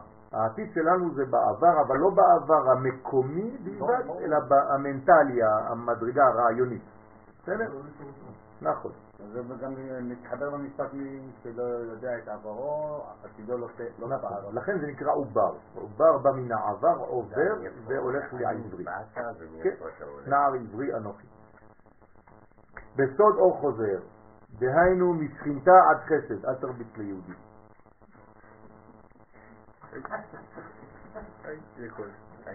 כל היום מרביץ. זה לא טוב, תרביץ ליהודי. חלק מהעבודה אתה נותן לעצמך מכות. תלטף אותו, תגיד לו סליחה, אני אוהב אותי. דהיינו משכינתה עד חסד, מן המלכות עד החסד. והם חוץ משבעה כוכבי לכת המושרשים בשבע תחתונות וזעירנטים מן החסד עד המלכות בסוד אור ישר. וכפום פעולה דהאי ספירה, וכפי הפעולה של אותה ספירה שמושרש בה איזה מזל מהי"ב מזלות, כלומר לפי הפעולה של אותה ספירה שבעצם קשורה למזל אחד מ-12 מזלות. הכי התגליה אות, כך מתגלה האות. כלומר יש נקודה, יש אות, יש מדרגה, יש ביעה, יש הבאה, הולכה, הגדה של מדרגה אחת, שהיא אות. ואות זה כבר מדרגה שאפשר לבנות איתה משהו. רוצה לומר, באותה בחינה מתגלה, מתגלה המזל הנקרא אות בשורשו שביסוד שבו עיקר האות. כלומר, האות, למרות שהיא במלכות, האותיות זה מלכות, אבל זה מופיע בשורש של האות שהוא היסוד. כמו שהמלכות, השורש שלה בעשרת היסוד של זעירנטי. הוא מפרש אות מסיטרא דחסד אי הוא רחמי, אז אות שהוא המזל מצד החסד הוא רחמים. איך זה מופיע בעולם שלנו? אם אתה מדבר על האות של החסד זה נקרא רחמים. בסדר? שזה בעצם רחם, לידה, עולם חסד ייבנה. וכל העולם שלנו בעצם בנוי על המעבר הראשון, כן? מי זה הבן הבכור של ג' ראשונות? חסד. בסדר? אז הוא הבכור. הבכור מקבל בשביל כולם, נכון? לכן זה נקרא חסד דכולהו יומה בזוהר. זה לא רק חסד כספירה עצמה, זה חסד, יש לה מנגנון מאוד מיוחד, היא גם אבא של כולם, אבל היא גם בן של המדרגה העליונה. ולכן, החסד הוא בעצם הרחמים, דהיינו החסד בהתלבשותו ביסוד פועל רחמים. כלומר, ברגע שהחסד מתגלה ביסוד, הוא נכנס לרחם של האימא, אז הוא פועל ברחמים. כלומר, נכון, אבל החסד הוא ימין, אבל כשהוא מופיע ברחמים הוא הופך להיות אמצע. הוא יותר מתמלא באיזון, הוא הופך להיות אמצעי, ורחמים הוא ממלא בעצם את הרחמים. הרחם זה בעצם זמן, הוא ממלא את הזמן, נכון? אמרנו שרחמים זה זמן, זוכרים? זאת אומרת שהוא בעצם פועל בזמן, מתלבש בזמניות, מתלבש ב... מה זה זמן? מה זה הכוח של הזמן?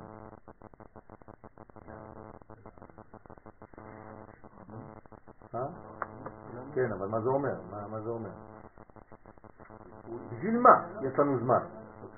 תיקון, תיקון, תיקון. זמן שווה תיקון. נותנים לך זמן, זה בגלל שנותנים לך זמן לתקן. הזמן זה לא סתם ככה, לא נותנים זמן לאנשים, לא מחלקים זמן. מה שהקדוש ברוך הוא נתן לנו זמן, כלומר שש אלף שנה, זה רק בשביל דבר אחד, לתקן, זהו. אז אות מסיטרא דגבורה יהיו דינה. עכשיו מצד הגבורה זה נקרא דין. מצד החסד היה רחמים, מצד הגבורה זה נקרא דין. לא דין במובן שלילי, כן? הגדרה. דין גבול. גבולות.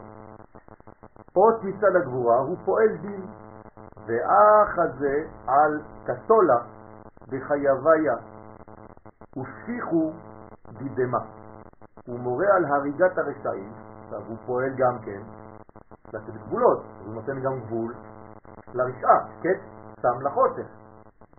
ולכן הוא גם כן ממונה, אותו דין, הוא ממונה על הריגת הרשעים ושפיכת דמים.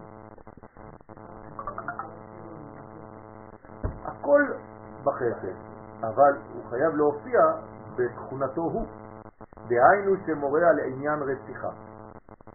ואח זה בצדיקיה דם דבעירן, הוא מראה בצדיקים על שפיכת דם של בהמות על ידי שחיטה. כלומר, מה זה סוחט?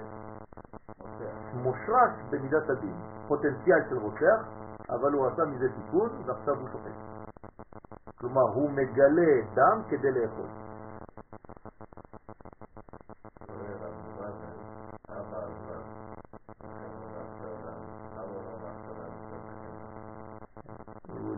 להפך, הוא עוזר לנו לתקן את עצמנו, בלי אבו מאזן לא היינו מאוזנים. אנחנו חוזרים לעצמנו דווקא בזכותו. כלומר זה מבליט בנו את החסרונות, כמו כל אויב, לא רק הוא, כן? כל אחד מבליט בנו את החלק שאנחנו צריכים לפעול בו. אילולי האנשים שהיו מסביבנו, כמו שאומרת התורה, לא אכלם בפעם אחת, ביום אחד, בשנה אחת. כי מעט מעט, למה מעט מעט? זה נקרא חיית הארץ, כדי לאפשר לנו דרכו לראות את החסרונות שלנו ואת מה אנחנו צריכים לעבוד. בסדר? אז לכן הקדוש ברוך הוא שם מסביבנו את כל האויבים האלה כדי שלא נרדם, אם לא חז ושלום היינו עלולים להתבולל, ודווקא בגלל ההתקפות הם עוזרים לנו בעצם להישמר מהשטויות של עצמנו. אז זה השוחט. שוחט בעצם חזר בגלגול, לא להיכנס עכשיו לפרטים, אבל יכול היה להיות בגלגולים אחרים, חז ושלום רוצח. אז הגלגול הזה הוא רופא, או שוחט וכו' וכו'. למחל בחדווה ועונג דמאכלים בחתן וחלה, לאוכלם במאכלים טובים בשמחת ועונג של חתן וכלה. כלומר, מה הוא עשה עכשיו, אותו שוחט? הביא לך בשר טוב, ואתה עושה מזה שמחה של חתונה. כלומר, מה שהוא גרם לפני כן, עכשיו הוא בא ומתקן. אז עכשיו הוא פותח אקלים, הוא קצר, המבושה. אז הוא בעצם מתקן, בזכותו יש עכשיו חתונות. אז הוא מחבר, מחבר, מחבר, מחבר, מחבר. בסדר? זה כמו מוהל ורב. ביום הוא חותך, בלילה מחבר. פה יש מועלים רבנים. בלילה הם מחתנים, ביום הם חותכים. לא, אמרתי שיש אפשרות כזאת, כן? זה גבורה. כלומר, את, כן, ממשפחה של גבורות. לוי זה גבור. כל הלוויים זה גבורה, גיבורים. טוב, ובשפיכו דידמה בקורבנים או בשפיכת של דם הקורבנות בבית המקדש. זה לא פשוט לעבוד בדברים האלה. אז מי שמוכן לראות דם ויש שריכות, כן? אני עבדתי באטליז במשך כמה שנים, לא יכולתי לאכול בשר יותר. הייתי משגיח כשרות, כן? בחו"ל, במשך כמה שנים, תוך כדי עבודות אחרות, כן? לא יכולתי כבר להתערב לבשר מרוב הריחות שהיו כבר לא מסוגל כבר לאכול שום דבר. זה לא פשוט, אז העבודה הזאת היא בעצם גם תיקון של חלק מהנפש. כלומר, אם עבדתי שמה, כנראה שהייתי צריך לתקן משהו מבחינת הבשר שלי. ולכן בבית המקדש יש גם עבודה של בשר, כי גם הבשר צריך להעלות אותו לשורשו. כן, כל המדרגות התחתונות בעולם הזה, אנחנו מעלים אותן לקודש. הדא הוא דכתיב, זה שכתוב וזבחת עליו את עולותיך, ושורש מצוות הזביחה הוא ממידת הגבורה. לכן אדם שזובח, הוא לא זובח רק את הבהמה, כן? הוא מעלה קורבן, כן? אז הוא זובח בעצם את יצרו, דרך הבהמה. כלומר, כשהוא סומך ידיו על הבהמה, הוא בעצם זובח את היצר של עצמו שמופיע בדמותה של הבהמה. הקדוש ברוך הוא עשה לנו חסד, במקום שאני אעלה על הקורבן, אז הבאתי תמורה במקומי, אבל אני צריך לכוון שזה אני. בסדר? ואני צריך להסתכל בעיניים של הכבש, להסתכל עליי ברחמים, ואחר כך אם אתה מסוגל להמשיך לאכול בשר, כן, אתם חושבים שזה פשוט? אתם לא, בכלל, אני ראיתי אנשים שמסתכלים, הכבש ברגע של השחיטה מסתובב, מסתכל על המוה, על השוחט, והשוחט הולך ומקיא. אני ראיתי, לא יכול. כלומר, יש להם בעיניים איזה ביטוי, אני יודע שאני הולך עכשיו במקומך. כן. והלילה, כן, אנחנו חיים על חשבון מישהו אחר, זה לא נורמלי. כלומר, לא נורמלי לאכול בשר. זה לא נורמלי. בקץ הימים אנחנו כבר לא נאכל בצורה כזאת. תגידו לי, אז מה ההבדל בין בשר לבין אה, סלט? גם סלט מסכנה. אם היית שומע את הסלט, גם היא אומרת לך מה אתה רוצה ממני, תעזוב אותי בסקר. אז בסוף נאכל עצות. בסוף נאכל עצות. כלומר, הכל יהיה רק אכילה רוחנית. נכון. נכון, נכון. טוב, אבל הם, כאילו מבחינה בריאותית, אבל זה נכון, הכל הולך לאותו כיוון, משתמש הרבה דרכים למקום, כן, מארבע רוחות בואי הרוח, כל אחד לפי כאילו הולך לעניין של רפואה, אבל בסופו של דבר הוא חוזר לאותו עניין פשוט ונורמלי וטבעי של האדם בזהותו המקורית. ועלי הוא יתמר, ועליהם נאמר, איזה מקומן של זבחים?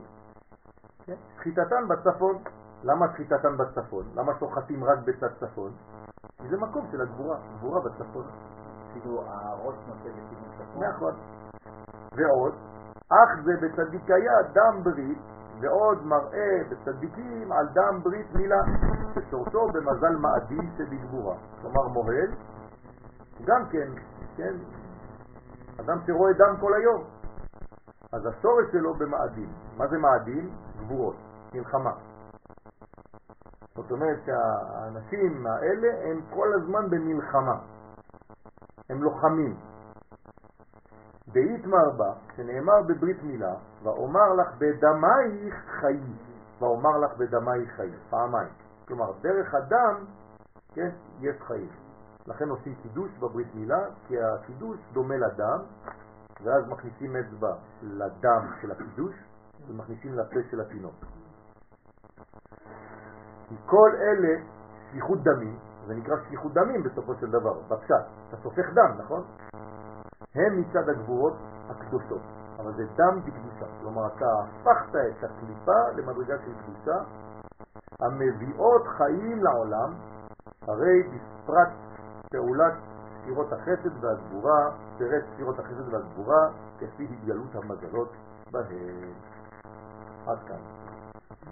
זה ארוך, אז אנחנו עכשיו נעבור לסיום של העין בשמות. ביקשתם ממני לעשות חזרה על השיעור הראשון של הכוונות. אז נעננו, ורבי יאיר, יריב, צילם לנו את ה... את הכל בטובו הגדול. אוי אוי אוי, תודה. וואי, זה עושה סתם. מי החמוד החמוד שמעסיק אותנו כל הזמן?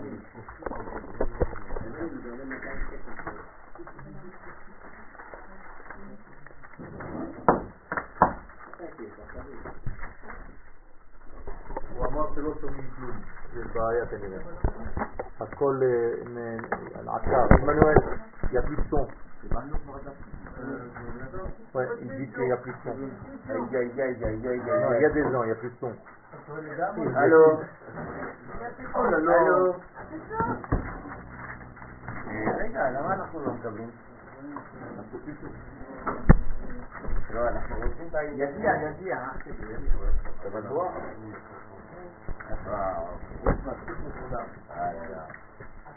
יש לכם? תודה? לא, עובד, עובד. אה, אה.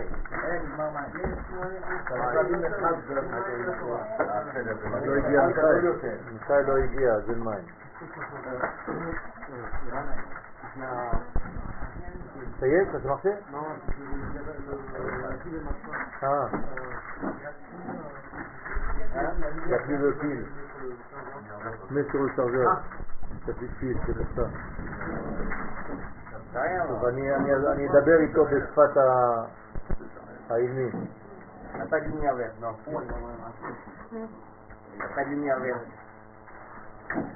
Je rencontre du troisième flux.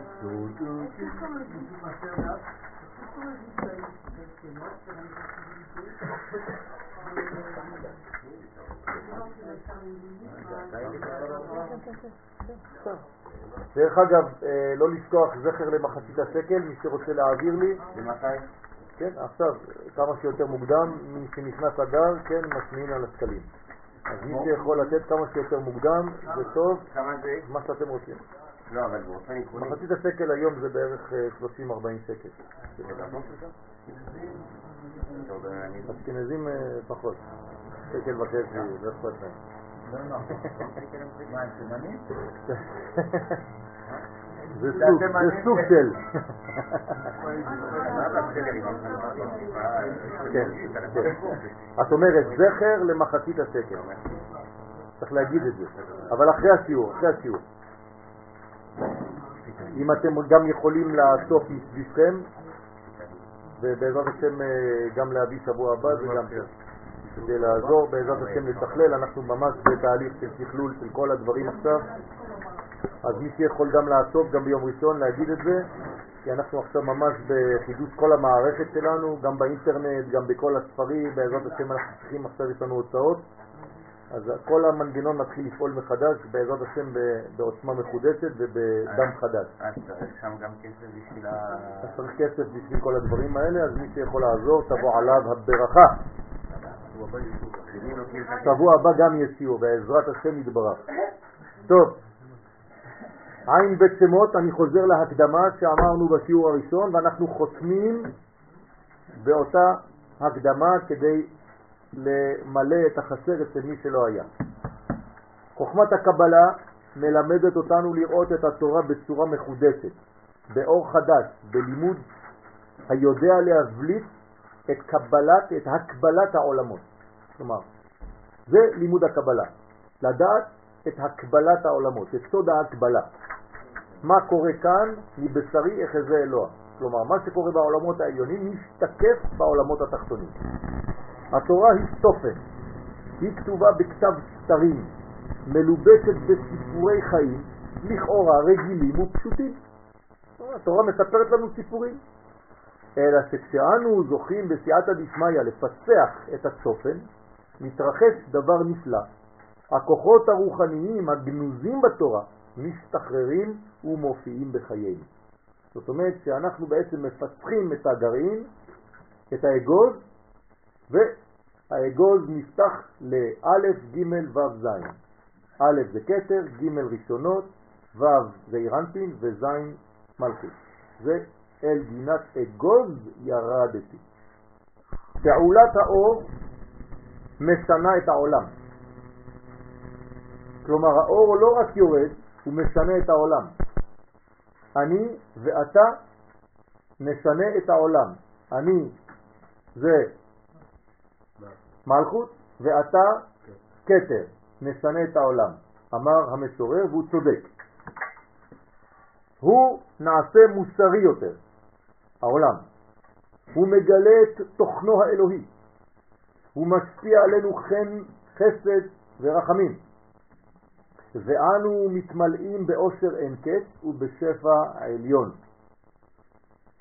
פיצוח הצופן הוא סוד השמחה והעלאת האדם אל שורש מהותו. צופן קוד. זאת אומרת שאנחנו בעצם על ידי זה הופכים להיות מאושרים יותר, כי אנחנו מאשרים יותר את העולמות העליונים. העין בית שמות יוצאים מג' פסוקים בתורה. ויסע מלאך האלוהים ההולך לפני מחנה ישראל, וילך מאחריהם, ויסע עמוד הענן מפניהם ויעמוד מאחריהם, זה הפסוק הראשון. פסוק השני, ויבוא בין מחנה מצרים ובין מחנה ישראל, ויהי הענן והחושך, ויער את הלילה, ולא קרב זה אל זה כל הלילה. והפסוק השלישי, ויית משה את ידו על הים, ויולך השם את הים ברוח קדים עזה כל הלילה, וישם את הים לחרבה, ויבקעו המים. ויסע ויבוא ויד. שלושה פסוקים בפרשת בסלח, שמאותם פסוקים יוצאים כל האותיות של הטבלה שיש למטה. איך? תכף נראה. הפסוקים הנ"ל מתארים את הרקע שקדם לקריאת ים סוף. בני ישראל שיצאו ממצרים נמצאים על חוף ים סוף ופרעה סוגר עליהם. בשלב זה נראה לכאורה כי המצב אבוד, אין תקווה ואין מנוס. ישראל צועקים אל השם לעורר את מידת הרחמים עליהם, ותגובתו של הקדוש ברוך הוא אינה מובנת. מה הוא אומר? הוא אומר למשה רבנו עליו השלום, מה תצעק אליי? כלומר, מה אתם מתפללים? תפסיקו להתפלל. הקדוש ברוך הוא שאומר לעם ישראל להפסיק להתפלל. אז מה תעשה? דבר אל בני ישראל ויסעו. עכשיו זה לא זמן להתפלל, זה זמן להתקדם, לעשות. כלומר, הרבה אנשים חושבים, כן, שהם צריכים להתפלל והתפילה זה עשייה, זה נגמר הסיפור. כלומר, יש לו איזה בעיה, כל מה שהוא צריך לעשות עכשיו זה ללמוד או לעשות איזה תיקון בכותל 40 יום וזה. אבל אם עשית פגם, אתה צריך לתקן קודם כל את הפגם. התשובה האלוהית אינה נתפסת כלל בשכל האנושי. לאן להתקדם? הרי הים נמצא לפני בני ישראל. האם הקדוש ברוך הוא אומר להתאבד? איך אדם ממוצע אמור להתייחס לתשובה שכזאת? כאן חייבים אנו להבין שסיפור התורה גונז בחובו צופן סודי המסוגל לשדד את המהלכים הנראים כלפי חוץ כטבע קבוע. אנחנו חושבים שהטבע שלנו סגור. אי אפשר לשנות שום דבר, מה שנמצא, נמצא. כן? זה ההבדל בין פרמנית, כן, בפילוסופיה, לבין, לא, פרמנית. פרמנית זה היה אחד מהפילוסופים הגדולים שאמר מה שיש, יש. והשני שהיה נגדו היה ארקליט. ארקליט זה בעצם הכוח שכן אפשר להשתנות בכל רגע. לראות את המציאות בעין פנימית, אלוהית, מבלי ליפול אל האילוזיה של החיצוניות. כדי לבנות את הטבלה הסודית של עין בית שמות, עלינו להשתמש כאמור בג' הפסוקים הנ"ל באופן כזה.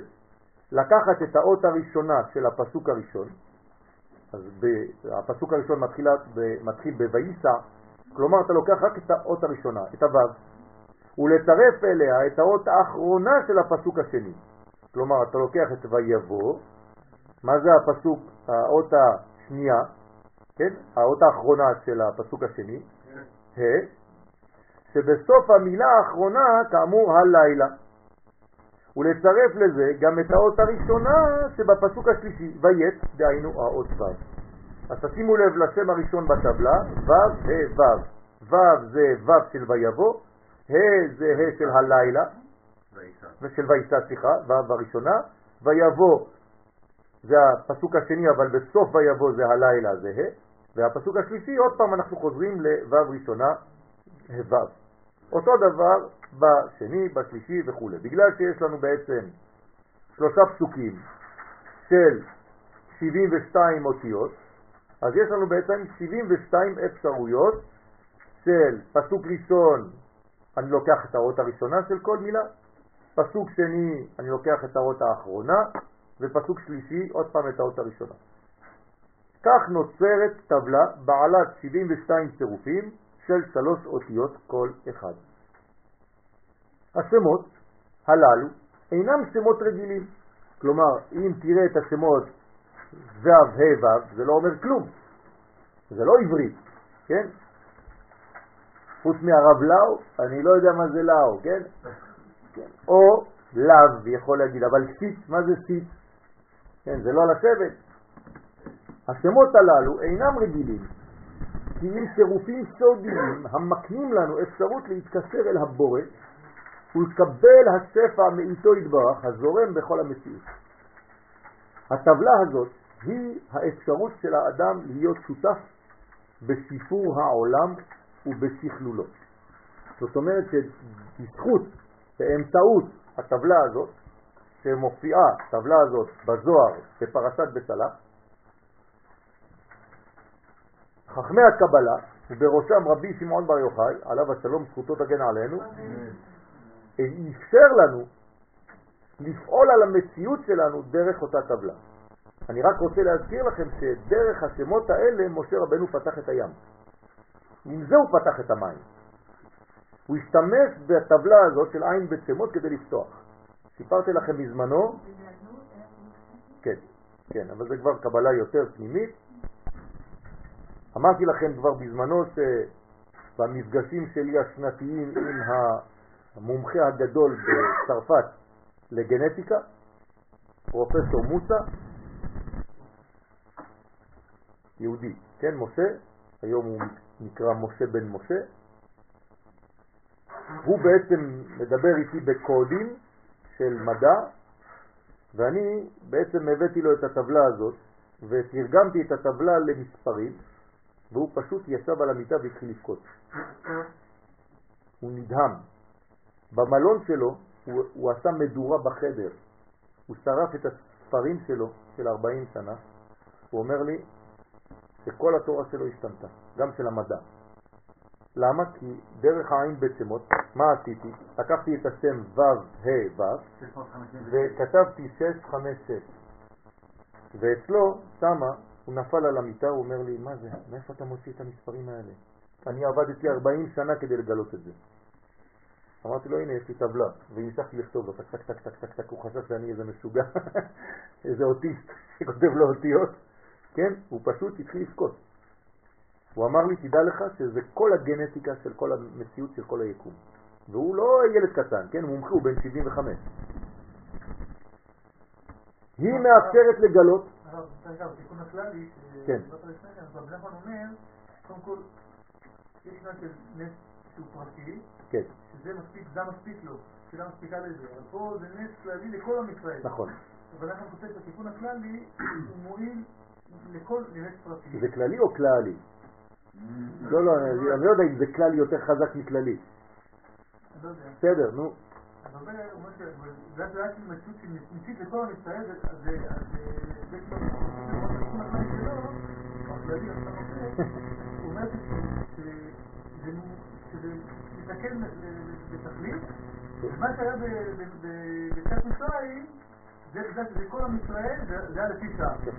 לכן זה לא יפה. מה שאתה אומר, חשוב להגיד את כן, בוודאי, בוודאי, לא זלזלתי בזה. אני רק אומר שמי שאומר את זה, זה התיקון הפרטי שלו. אבל התיקון הכללי של כל האומה, זה במובן של מי מאפשר לי לפתוח. דרך אגב, מי מאפשר לנו לפתוח את הים? ארונו של יוסף.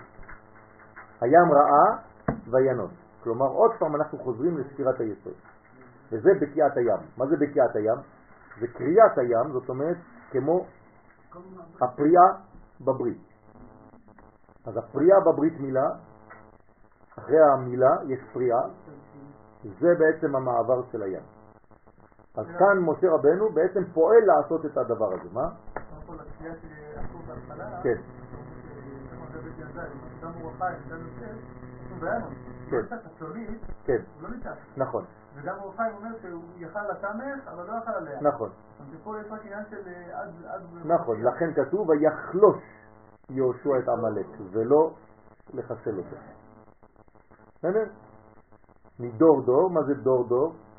נלחם על השם מעמלק בעולם העיגולים. מה זה דור? כמו בערבית, דור. מה זה דור?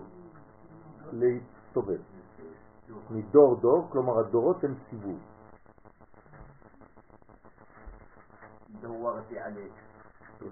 היא מאפשרת לגלות את הכוח האלוהי המחיה כל המציאות. זאת הייתה התשובה האלוהית. מה תצעק אליי? כלומר, יש בידכם הכוח לפתוח כל מצב ולשלוט על מנגנון החומר הסוגר, ואתה לא משתמש בזה? נתתי לכם כלים. כלומר, תפעלו. זה סוד דבר בני ישראל וייסעו, תתחילו להתקדם, תעשו את העבודה.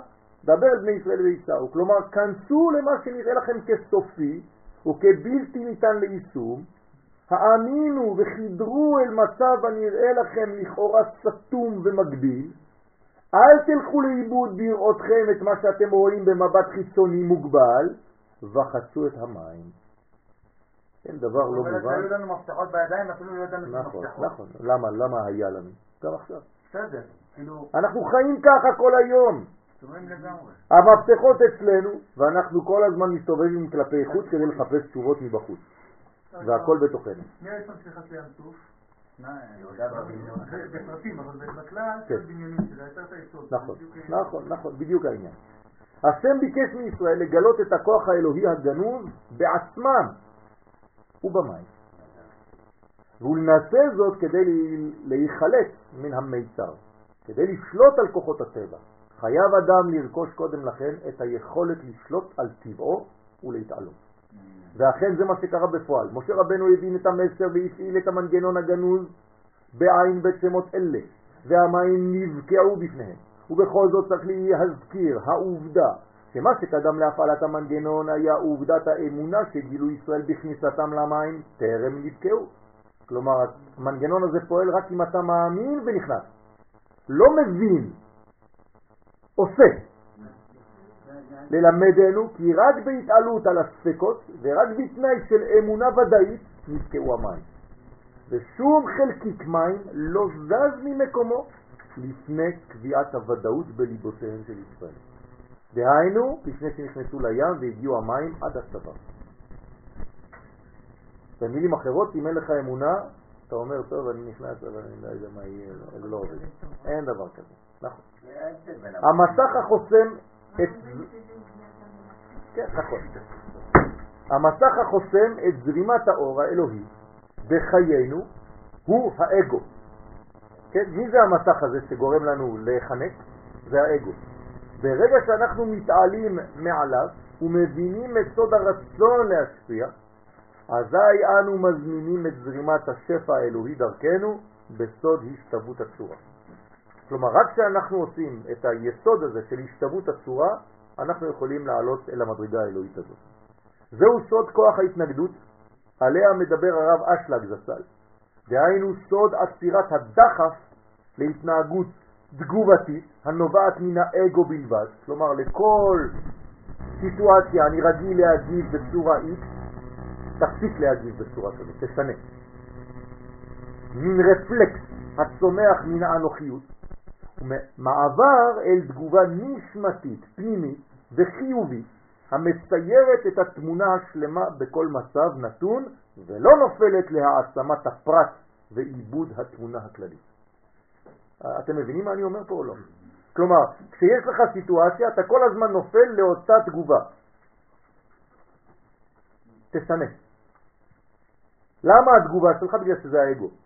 תשנה את התגובה, תפנים, ואז אתה צריך בעצם תגובה נשמתית פנימית. זוהי הבחירה החופשית בחיים. האם אנו מוכנים להתנגד או לא לדחפים האנוכיים שלנו? כי בכל פעם שאנו מפעילים התנגדות לאותם דחפים, אנחנו עולים לקומת הנשמה וחווים את מנגנון הבחירה החופשית באמת. האנוכיות היא המחסום הגדול ביותר, כן? העיקרי, המרכזי, לגילוי האור האלוהי. האור מסתתר מאחורי האגו, על כל תכונותיו ועל כל תגובות שהוא מפעיל באדם. כל פעם שהמניע המרכזי הוא האגו, כל פעם שזה מה שמדריך אותך, זה מה שמפעיל אותך, אנו גורמים לחסימת האור. ומזה אנו מחסירים עוד חלק של אור מן העולם חז ושלום. בגלל שאני לא מביא אור, אז חסר אור בעולם בגללי. חז ושלום. כדי להסיר את המסכים המסתירים את האור, קיימות שתי דרכים. או דרך סבל, כי האור חייב בסופו של דבר לעבור, אז הוא ישבור אותך. או על ידי שינוי רוחני ושיפור מידות האדם. אתה מבין, אתה אומר לקדוש ברוך הוא, אני באתי לעולם הזה בשבילך, אז תפעל דרכי, אני נותן לך לעבור. הכאב מטהר אותנו ואת האופי שלנו מכל הקליפות החונקות. כלומר, גם כשיבוא לך דרך כאב, זה עובר דרכך, אבל זה גם מרפא אותך תוך כדי מעבר. אבל חבל להגיע לזה. האינטרסים הפרטיים שלנו נכנסים בכל מקום. כל פעם אתה מכניס את האינטרסים הפרטיים שלך, מה זה נותן לי? והם הם הגורמים להפסקת זרימת האור האלוהי הזורם בעולם. זהו המחסום לגילוי הזהות האמיתית שלנו. זה סוד מצרים. סוד חסימת האני הפנימי. וכשהקליפות נופלות דרך הכאב או דרך השינוי הרוחני, תלוי איך אתה מפיל אותם, מתגלית המדרגה הנשמתית, והביטוי לזה הוא הרגשה עצומה של אהבת החיים ואחדות עם הכל. כלומר, איך אתה יודע שאתה מצליח לעשות את זה? אתה אוהב יותר את החיים. אתה רוצה לחיות. קודם כל, אתה רוצה לחיות? אתה מאמין שהחיים האלה יש להם יעד, יש להם מטרה, אתה לא רוצה למות, החיים שלך הם לא בזבל, וחוץ מזה, אתה גם כן אוהב את כל הבריות, מפרפר קטן תולעת עד אה, חתיכת אה, עשב בשדה. כן.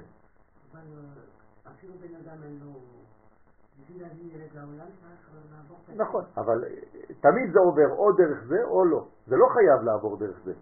את אומרת בשביל להביא ילד לעולם, זה אחרי החטא. לא, אבל זה אחרי החטא. לפני החטא לא היה צריך לכאוב כדי ללדת. נכון. הייתה, הייתה אפידורל אלוהית. הסבל זה אלידורל. הסבל הנפשי והגופני פועל באותה צורה לצמצם את האגו, ודבר זה פותח את הדלת לגילוי הנשמה. זה מה שדוחף אותנו לעזור לזולת כשאנו נחשפים לכאב או לסבל, עד כדי סיכון החיים עבור המטרה הנעלה להציל מישהו אחר. אדם שמתעלה על עצמו, הופך את המנגנון של הכאב שלו לכוח של מסירות נפש, כמו חייל צה"ל, כן? הוא מתעלה על כל המדרגות האלה, ומוכן לתת את החיים שלו עבור עם ישראל. הזעזועים הגדולים של החיים משנים אותנו. אומרת, יש זעזועים בחיים, יש רעידות אדמה בחיים. כל אחד חווה רעידת אדמה כזו או אחרת שמשנה את כל תפיסת החיים שלו. הם גורמים לנו להחליט החלטות חדשות וטובות, וכל זאת כיוון שבאותו זמן צפה הנסמה ולא האנוכיות המסתירה. כלומר, באותו רגע הנסמה היא זו שצפה ולא האנוכיות, לא האגו. וכשהאלוהי שבנו זוהר, אנו מתרחקים מן הקליפות והעולם מתבשם. אם כן, היינו צריכים לראות בחוש את השמחה בפניהם של כל מי שעבר סבל בחייו. נכון? מי שעבר סבל בחיים, לכאורה צריך לחייך אחר כך, כי עכשיו הוא נקי. מדוע הדבר הפוך? ואנשים שסבלו אינם שמחים במיוחד? הסיבה פשוטה. שביל הסבל המנקה והמזכך את האדם אינו יוצר אלא שינויים זמניים בלבד באנוכיות של האדם. וברגע שזיכרון הכאב שוכח, הרי שהאגו חוזר למצבו הקודם. מתי האדם רצה להשתנות? בזמן הכאב. הוא אומר, רק אני יוצא מזה, הקדוש ברוך הוא, אל תשאל איך אני אהיה. ברגע שזה עובר, נגמר. זה כמו אחד שמחפש מקום חנייה. הוא אומר, הקדוש ברוך הוא, שלח לי מקום, שלח לי, אני ממש ממש. מוצא מקום, אומר לו, הקדוש ברוך הוא, הסתדרתי. לא צריך אותך כבר. כן, אותו דבר. לכן, אם זה רק שינויים זמניים, אז הוא חוזר למצבו הקודם. הוא מוביל את האדם להגיב לפי דחפיו. עוד פעם הוא חוזר למנטרה שהוא רגיל אליה. והוא מתבסס מחדש דרך התגובות הללו. וכשהנוחיות מתגברת היא דורשת שליטה מלאה. כמובן שהשפעת האור לעומתה הולכת ודועכת בהדרגה. ובמקום הסבלנות והדאגה לזולת, מופיעות התופעות השליליות ההפוכות לזה של חוסר סבלנות ועצבנות. מחלוקת וריב על כל דבר קטן שלכאורה סותר את דעתו. מה? אתה לא חושב כמוני? אז אני עכשיו בעצבים. ורצון לקבל לעצמו בצורה מופרזת, הכל מגיע לי, הכל אני, אני ואני. כן. במקום הרצון להיות, במקום הרצון להיות שותף בתיקונו של העולם, הוא יעדיף לדאוג להחלפת רכבו או דברים כגון אלה הנמדדים בסיפוקים רגעיים וקטנים של תאוות. כלומר, הוא, הוא יודע שהוא צריך להחליף משהו, אז עדיף להחליף שמלה או בגד. אבל בעצם הוא היה צריך להחליף גם באותו זמן, גם עם הבגד, דבר פנימי. כלומר, כשיש לך בעצם מכונית חדשה, משהו בפנימיות שלך צריך להשתנות גם אתה. מנוע חדש בלב. בסדר? הדיבור משתנה ונעשה גס, חז ושלום. כשהדיבור נעשה גס, יש בעיה. וכל מהלך החיים נעשה בעצם כאוסף של תגובות בטן ורגש בלתי מרוסן. הכל רק תגובות, עצבים. לכן עדיף לו לאדם לעבור דרך השביל הראשון כדי להיות בדבקות עם, ה... עם, ה... עם הסבל. דרך השינוי הרוחני הפנימי ולא דרך שביל הסבל. כלומר זה לא חייב לעבור דרך הסבל, אפשר לבחור בדרך השנייה להשתנות בפנימיות. והנה,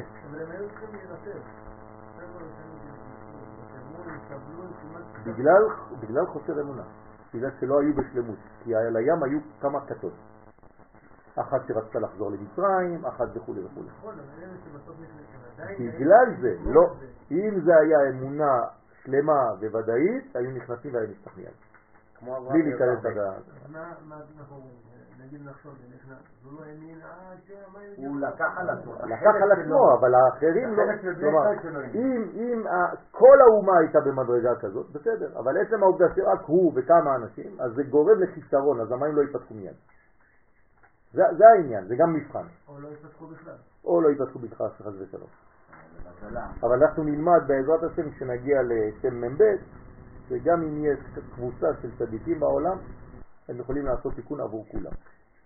אז לא להיות בדיכאון שהעולם כולו חסר, מתי נגיע, תראה כמה אנשים. אז למה להם לא היה את המנגנון הזה? קבוצה קטנה. כי יצאו ממצרים עדיין עם מנגנון של גלות. הם יצאו ממצרים, אבל מצרים לא יצאה מהם.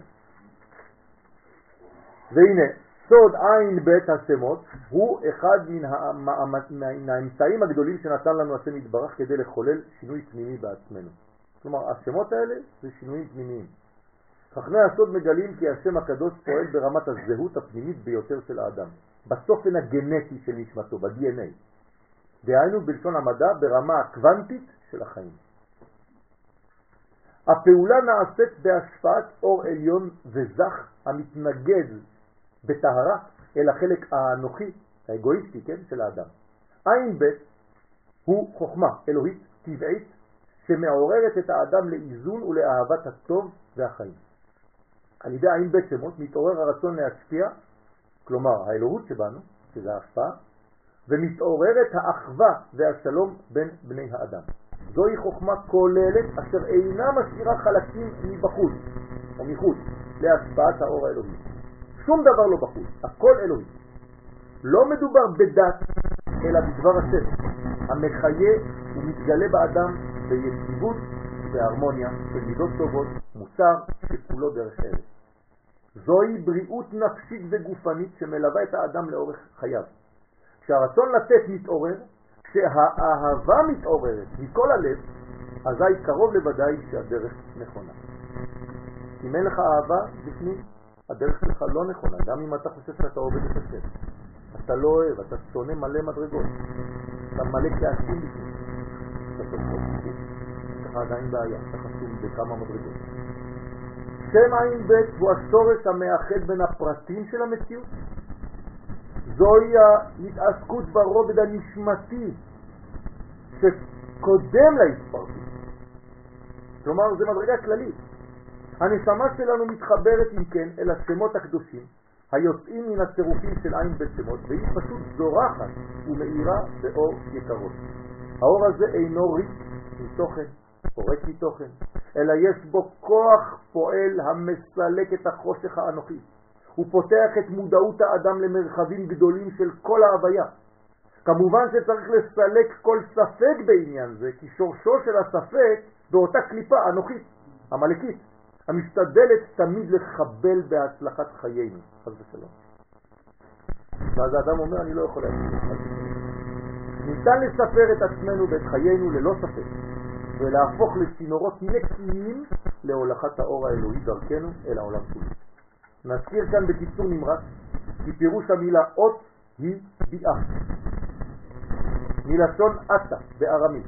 לכן נוכל לומר בפשטות כי בהתעסקותנו בשמות הכתובים בתורתנו הקדושה, אנו מביאים אור לעולם וממלאים את חלל היקום בשפע חיים.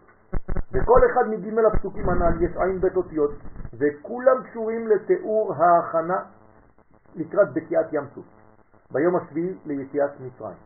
חכמי הסוד מגלים כי בקיעת הים נעשתה באמצעות הצירופים הגנוזים בג' הפסוקים האלה.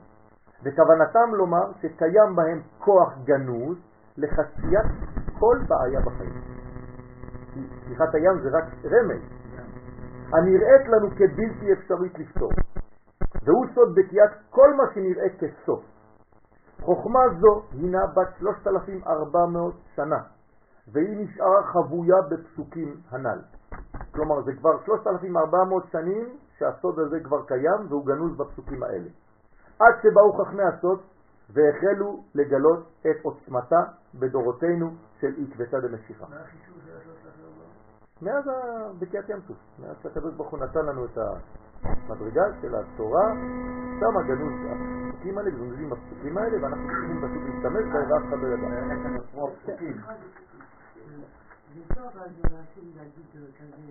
כן, כן, כן, כן, כן, זה מצוין. נכון, נכון. צריך לעשות, אה, זה העבודה הבאה של אופנת.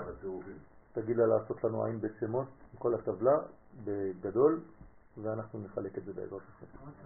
במילים עכשוויות, במילים עכשוויות ניתן לומר כי השימוש בשמות אלה מסוגל לתיקון העולם ולמיגור השליליות המייסרת אותו. היחס הראוי לעניין זה מתאים לבחינתו של מלך המשיח. עני ורוכב על חמור, דהיינו הרכיבה על החומריות והטייתה אל הטוב. הרוח השולט על החומר, זהו הסוד הגנוז בעין בית שמות אלי. מה זה עני ורוכב על חמור? זה רוח ששולטת על חומר. כן, נכון. והנה, היסוד המתחייב בלימוד זה הוא להבין תחילה כי אין כל דרך להכיל במודעות השכל האנושי את מציאות הבורא יתברך ויתעלה. אנחנו לא מתיימרים לדעת מי זה הקדוש ברוך הוא, איך, אי אפשר. מכאן ואילך אנו חייבים לקבל את העובדה שהאלוה הוא היורד, הוא מתגלה אל האדם, לא אנחנו עולים. אין זו פעולת חיפוש הבורא מצד האדם כלפי מעלה, אתה לא עולה לשום מקום, אתה רק נותן לו לרדת, הוא יורד, זה החיים. חיפוש או גילוי האלוהית על ידי האדם פירושו יצירת אלוה מצומצם לגבולות השכל האנושי של המחפש. זה אלוהים מעשה ידי אדם, כלומר עבודה זרה. יוצא איפה? כי התנאי בהקניית הלימוד הזה הוא התרחקות מכל תגובה אימפולסיבית, רגשית של האדם. והרמז הנוסף בפסוקים אלו הוא ההתגברות על האגו שלנו. אותו כוח הגלום בדמותו של הרודף אחרי ישראל, פרעה מלך מצרים. זהו משחקו של הרצון לקבל לעצמו. כלומר, כשמצרים, בני ישראל יוצאים ממצרים, פרעה רודף. מי זה הפרעה שרודף? זה האגו הפנימי של כל אחד, שאומר לו, אל תצא, תחזור. נכון, נכון. אמוני. אמוני. של ודאות. אשר מצד אחד מאפשרת לבחירת ישראל, כן, לצאת לחופשי, ומאידך מיד מתחרט, כשאתה רוצה להשתחרר, מיד אתה חוזר בך ורודף אחריו כדי למונעו מן החירות. אז מצד אחד אומר לו, כן, תצא, תצא, ברגע שהוא יוצא אומר לו תחזור. לכן בכל מצב אנו חייבים לשמור על האמצע, כדי להידמות לבורא יתברך המתגלה תמיד באמצע. מערל. כלומר, באופן, באופן שווה בכל המציאות.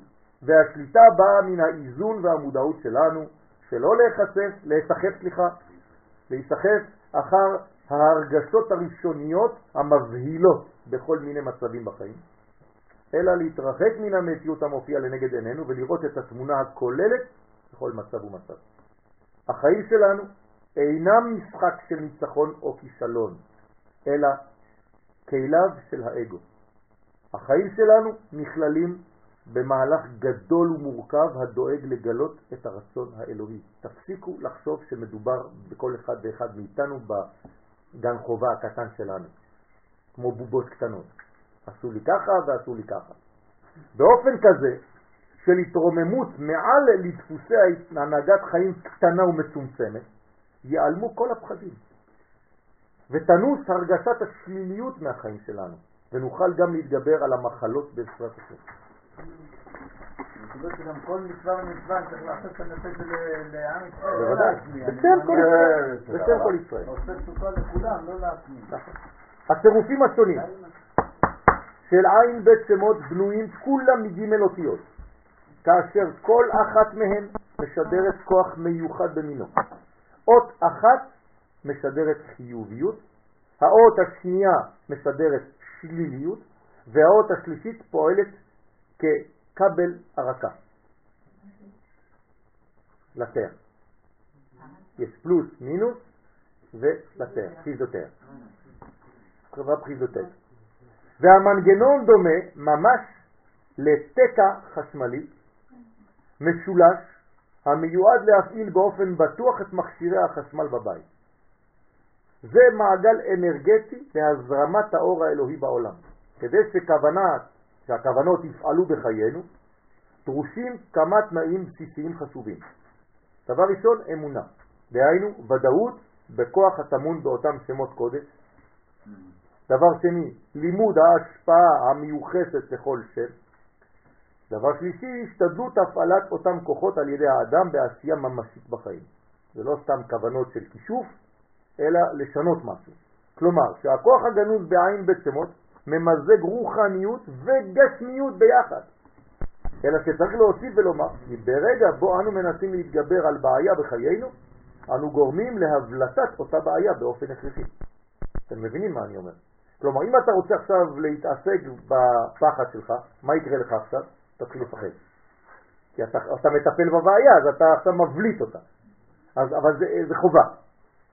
ולכן, אם נרצה למשל להתגבר על פחד, יהיה צורך להתעמת, להתעמת, סליחה, מול הפחד כדי לסלקו מחיינו. ואם הטיפול יהיה בנוגע לאנוכיותנו, לאגואיזם שלנו, בהכרח שהיא תופיע גם כן לאנוכיות, האגואיזם יעלה עכשיו, בכל עוצמתה בשלב ראשון, זאת כדי שנוכל, כן, לטפל בה, לא לטפל בה, כן, ולנצחה. אתם רואים שחשוב עוד פעם לקרוא כדי, כן. השימוש בעין בית שמות צריך להגיע ממחשבה נקייה. ובכל פעם שאנחנו מבקשים להתחבר אליהם, צריך לדעת את המניע. כלומר, למה אני עושה את זה? כלומר, נגד איזו בחינת ים סוף, במרכאות ים סוף, אנו מתעמתים. נגד מי אני עכשיו יוצא למלחמה? איזה כוח סוגר אותי עכשיו? ואיזו בחינת פרעה רודפת אחרינו? השלב הבא הוא התבוננות באותן אותיות באופן פשוט וללא צפייה מיוחדת או ציפייה מיוחדת להפיק תועלת כלשהי. כלומר, קודם כל להסתכל על האותיות. ובכל שאיפת אוויר, לכוון ולהתמלא מן האנרגיה הזורמת דרך צינורות האותיות. האותיות צריכות לצאת מן הנייר, כאילו הן יוצאות מהנייר, וכאילו הן בולטות באוויר, ולהיכנס אל תוך ישותנו, כן, ישותנו, ממש. עד שתיפגשנה עם האור הנשמתי שהשם הצביע בנו. ואני מפגיש את האותיות החיצוניות באותיות הפנימיות, ומזה בעצם אני מכוון כדי שיהיה תיקון עולם. איך אני מכוון? יש חסר עוד איזה חלק, אני לא יודע איפה הוא, שהאור האינסוף הוא זה שפועל, לא השמות. אנחנו לא עובדים את השמות, זה עבודה זרה. אלא שזה רק כלים, ואני מכוון שהאור אינסוף זורם בתוך הכלים האלה כדי להביא את הגוון הזה, את הצבע הזה לעולם, לפי השמות ולפי כל תכונה ותכונה שדיברנו ודיברנו בסייעת השמיה ב-72 שבועות שעשינו את כל ה-72 שמות. סליחה, בפעם ראשונה אמרת שקודם כל בשביל להסתכל עליהם ולהוציא האור שלהם ולהעביר את האור, צריך קודם כל אפשר ללכת על זה. כן. נכון, לכן אני אומר שחסר פה עוד קטע. אה, הלכה למעשה, כי לא נכון, אז אמרתי שקודם כל צריך להיטהר, להיות במדרגה נקייה מאוד. דבר שני, לראות אותם אותיות לבנות על אופק שחור, בהתחלה שחור על לבן ואחרי זה לבן על שחור. כלומר זה מתחיל משחור על לבן רגיל כמו בדף ואחרי זה לדמיין אותם. כשהסתכלת עליהם הרבה אתה עושה את העיניים ואתה רואה אותם הפוך. לבן על אופק שחור ואז אתה מוציא אותם מהטקסט ומכניס אותם להיפגש עם הנשמה שלך ואז זה פועל תמיד מהאור אין סוף ברור. רק בצבעים, לא הפוך גם ב... לא, שום צבע, צבע, לבן שחור, זהו. בהתחלה אתה מסתכל על האותיות כמו שהן על הנייר, כשאתה עוצם את העיניים אתה תראה את ההפוך. אתה תראה את האותיות לבנות על הרקע השחור. בסדר? ואתה מחכה לראות אותם בלבן. וברגע שאתה רואה אותם בלבן אתה מכוון שאור אינסוף נכנס בהם ומתחבר עם נשמתך. בעזרת השם שנהיה תמיד בברכה, בשפע, ונכוון לעשיית הטוב, ולא חז ושלום כאמצעות של כיסופים כדי לעשות לעצמנו טובות, אלא רק כדי לגלות את אור השם בעולם בצורה נקייה, וכמובן שזה גם כן עובר דרך הבריאות שלנו, השכלית, הטבעית, הגופנית, הנפשית, ובעזרת השם שתשרה שכינה בביתנו תמיד אמן כן יהיה. שבת שלום ומבורך.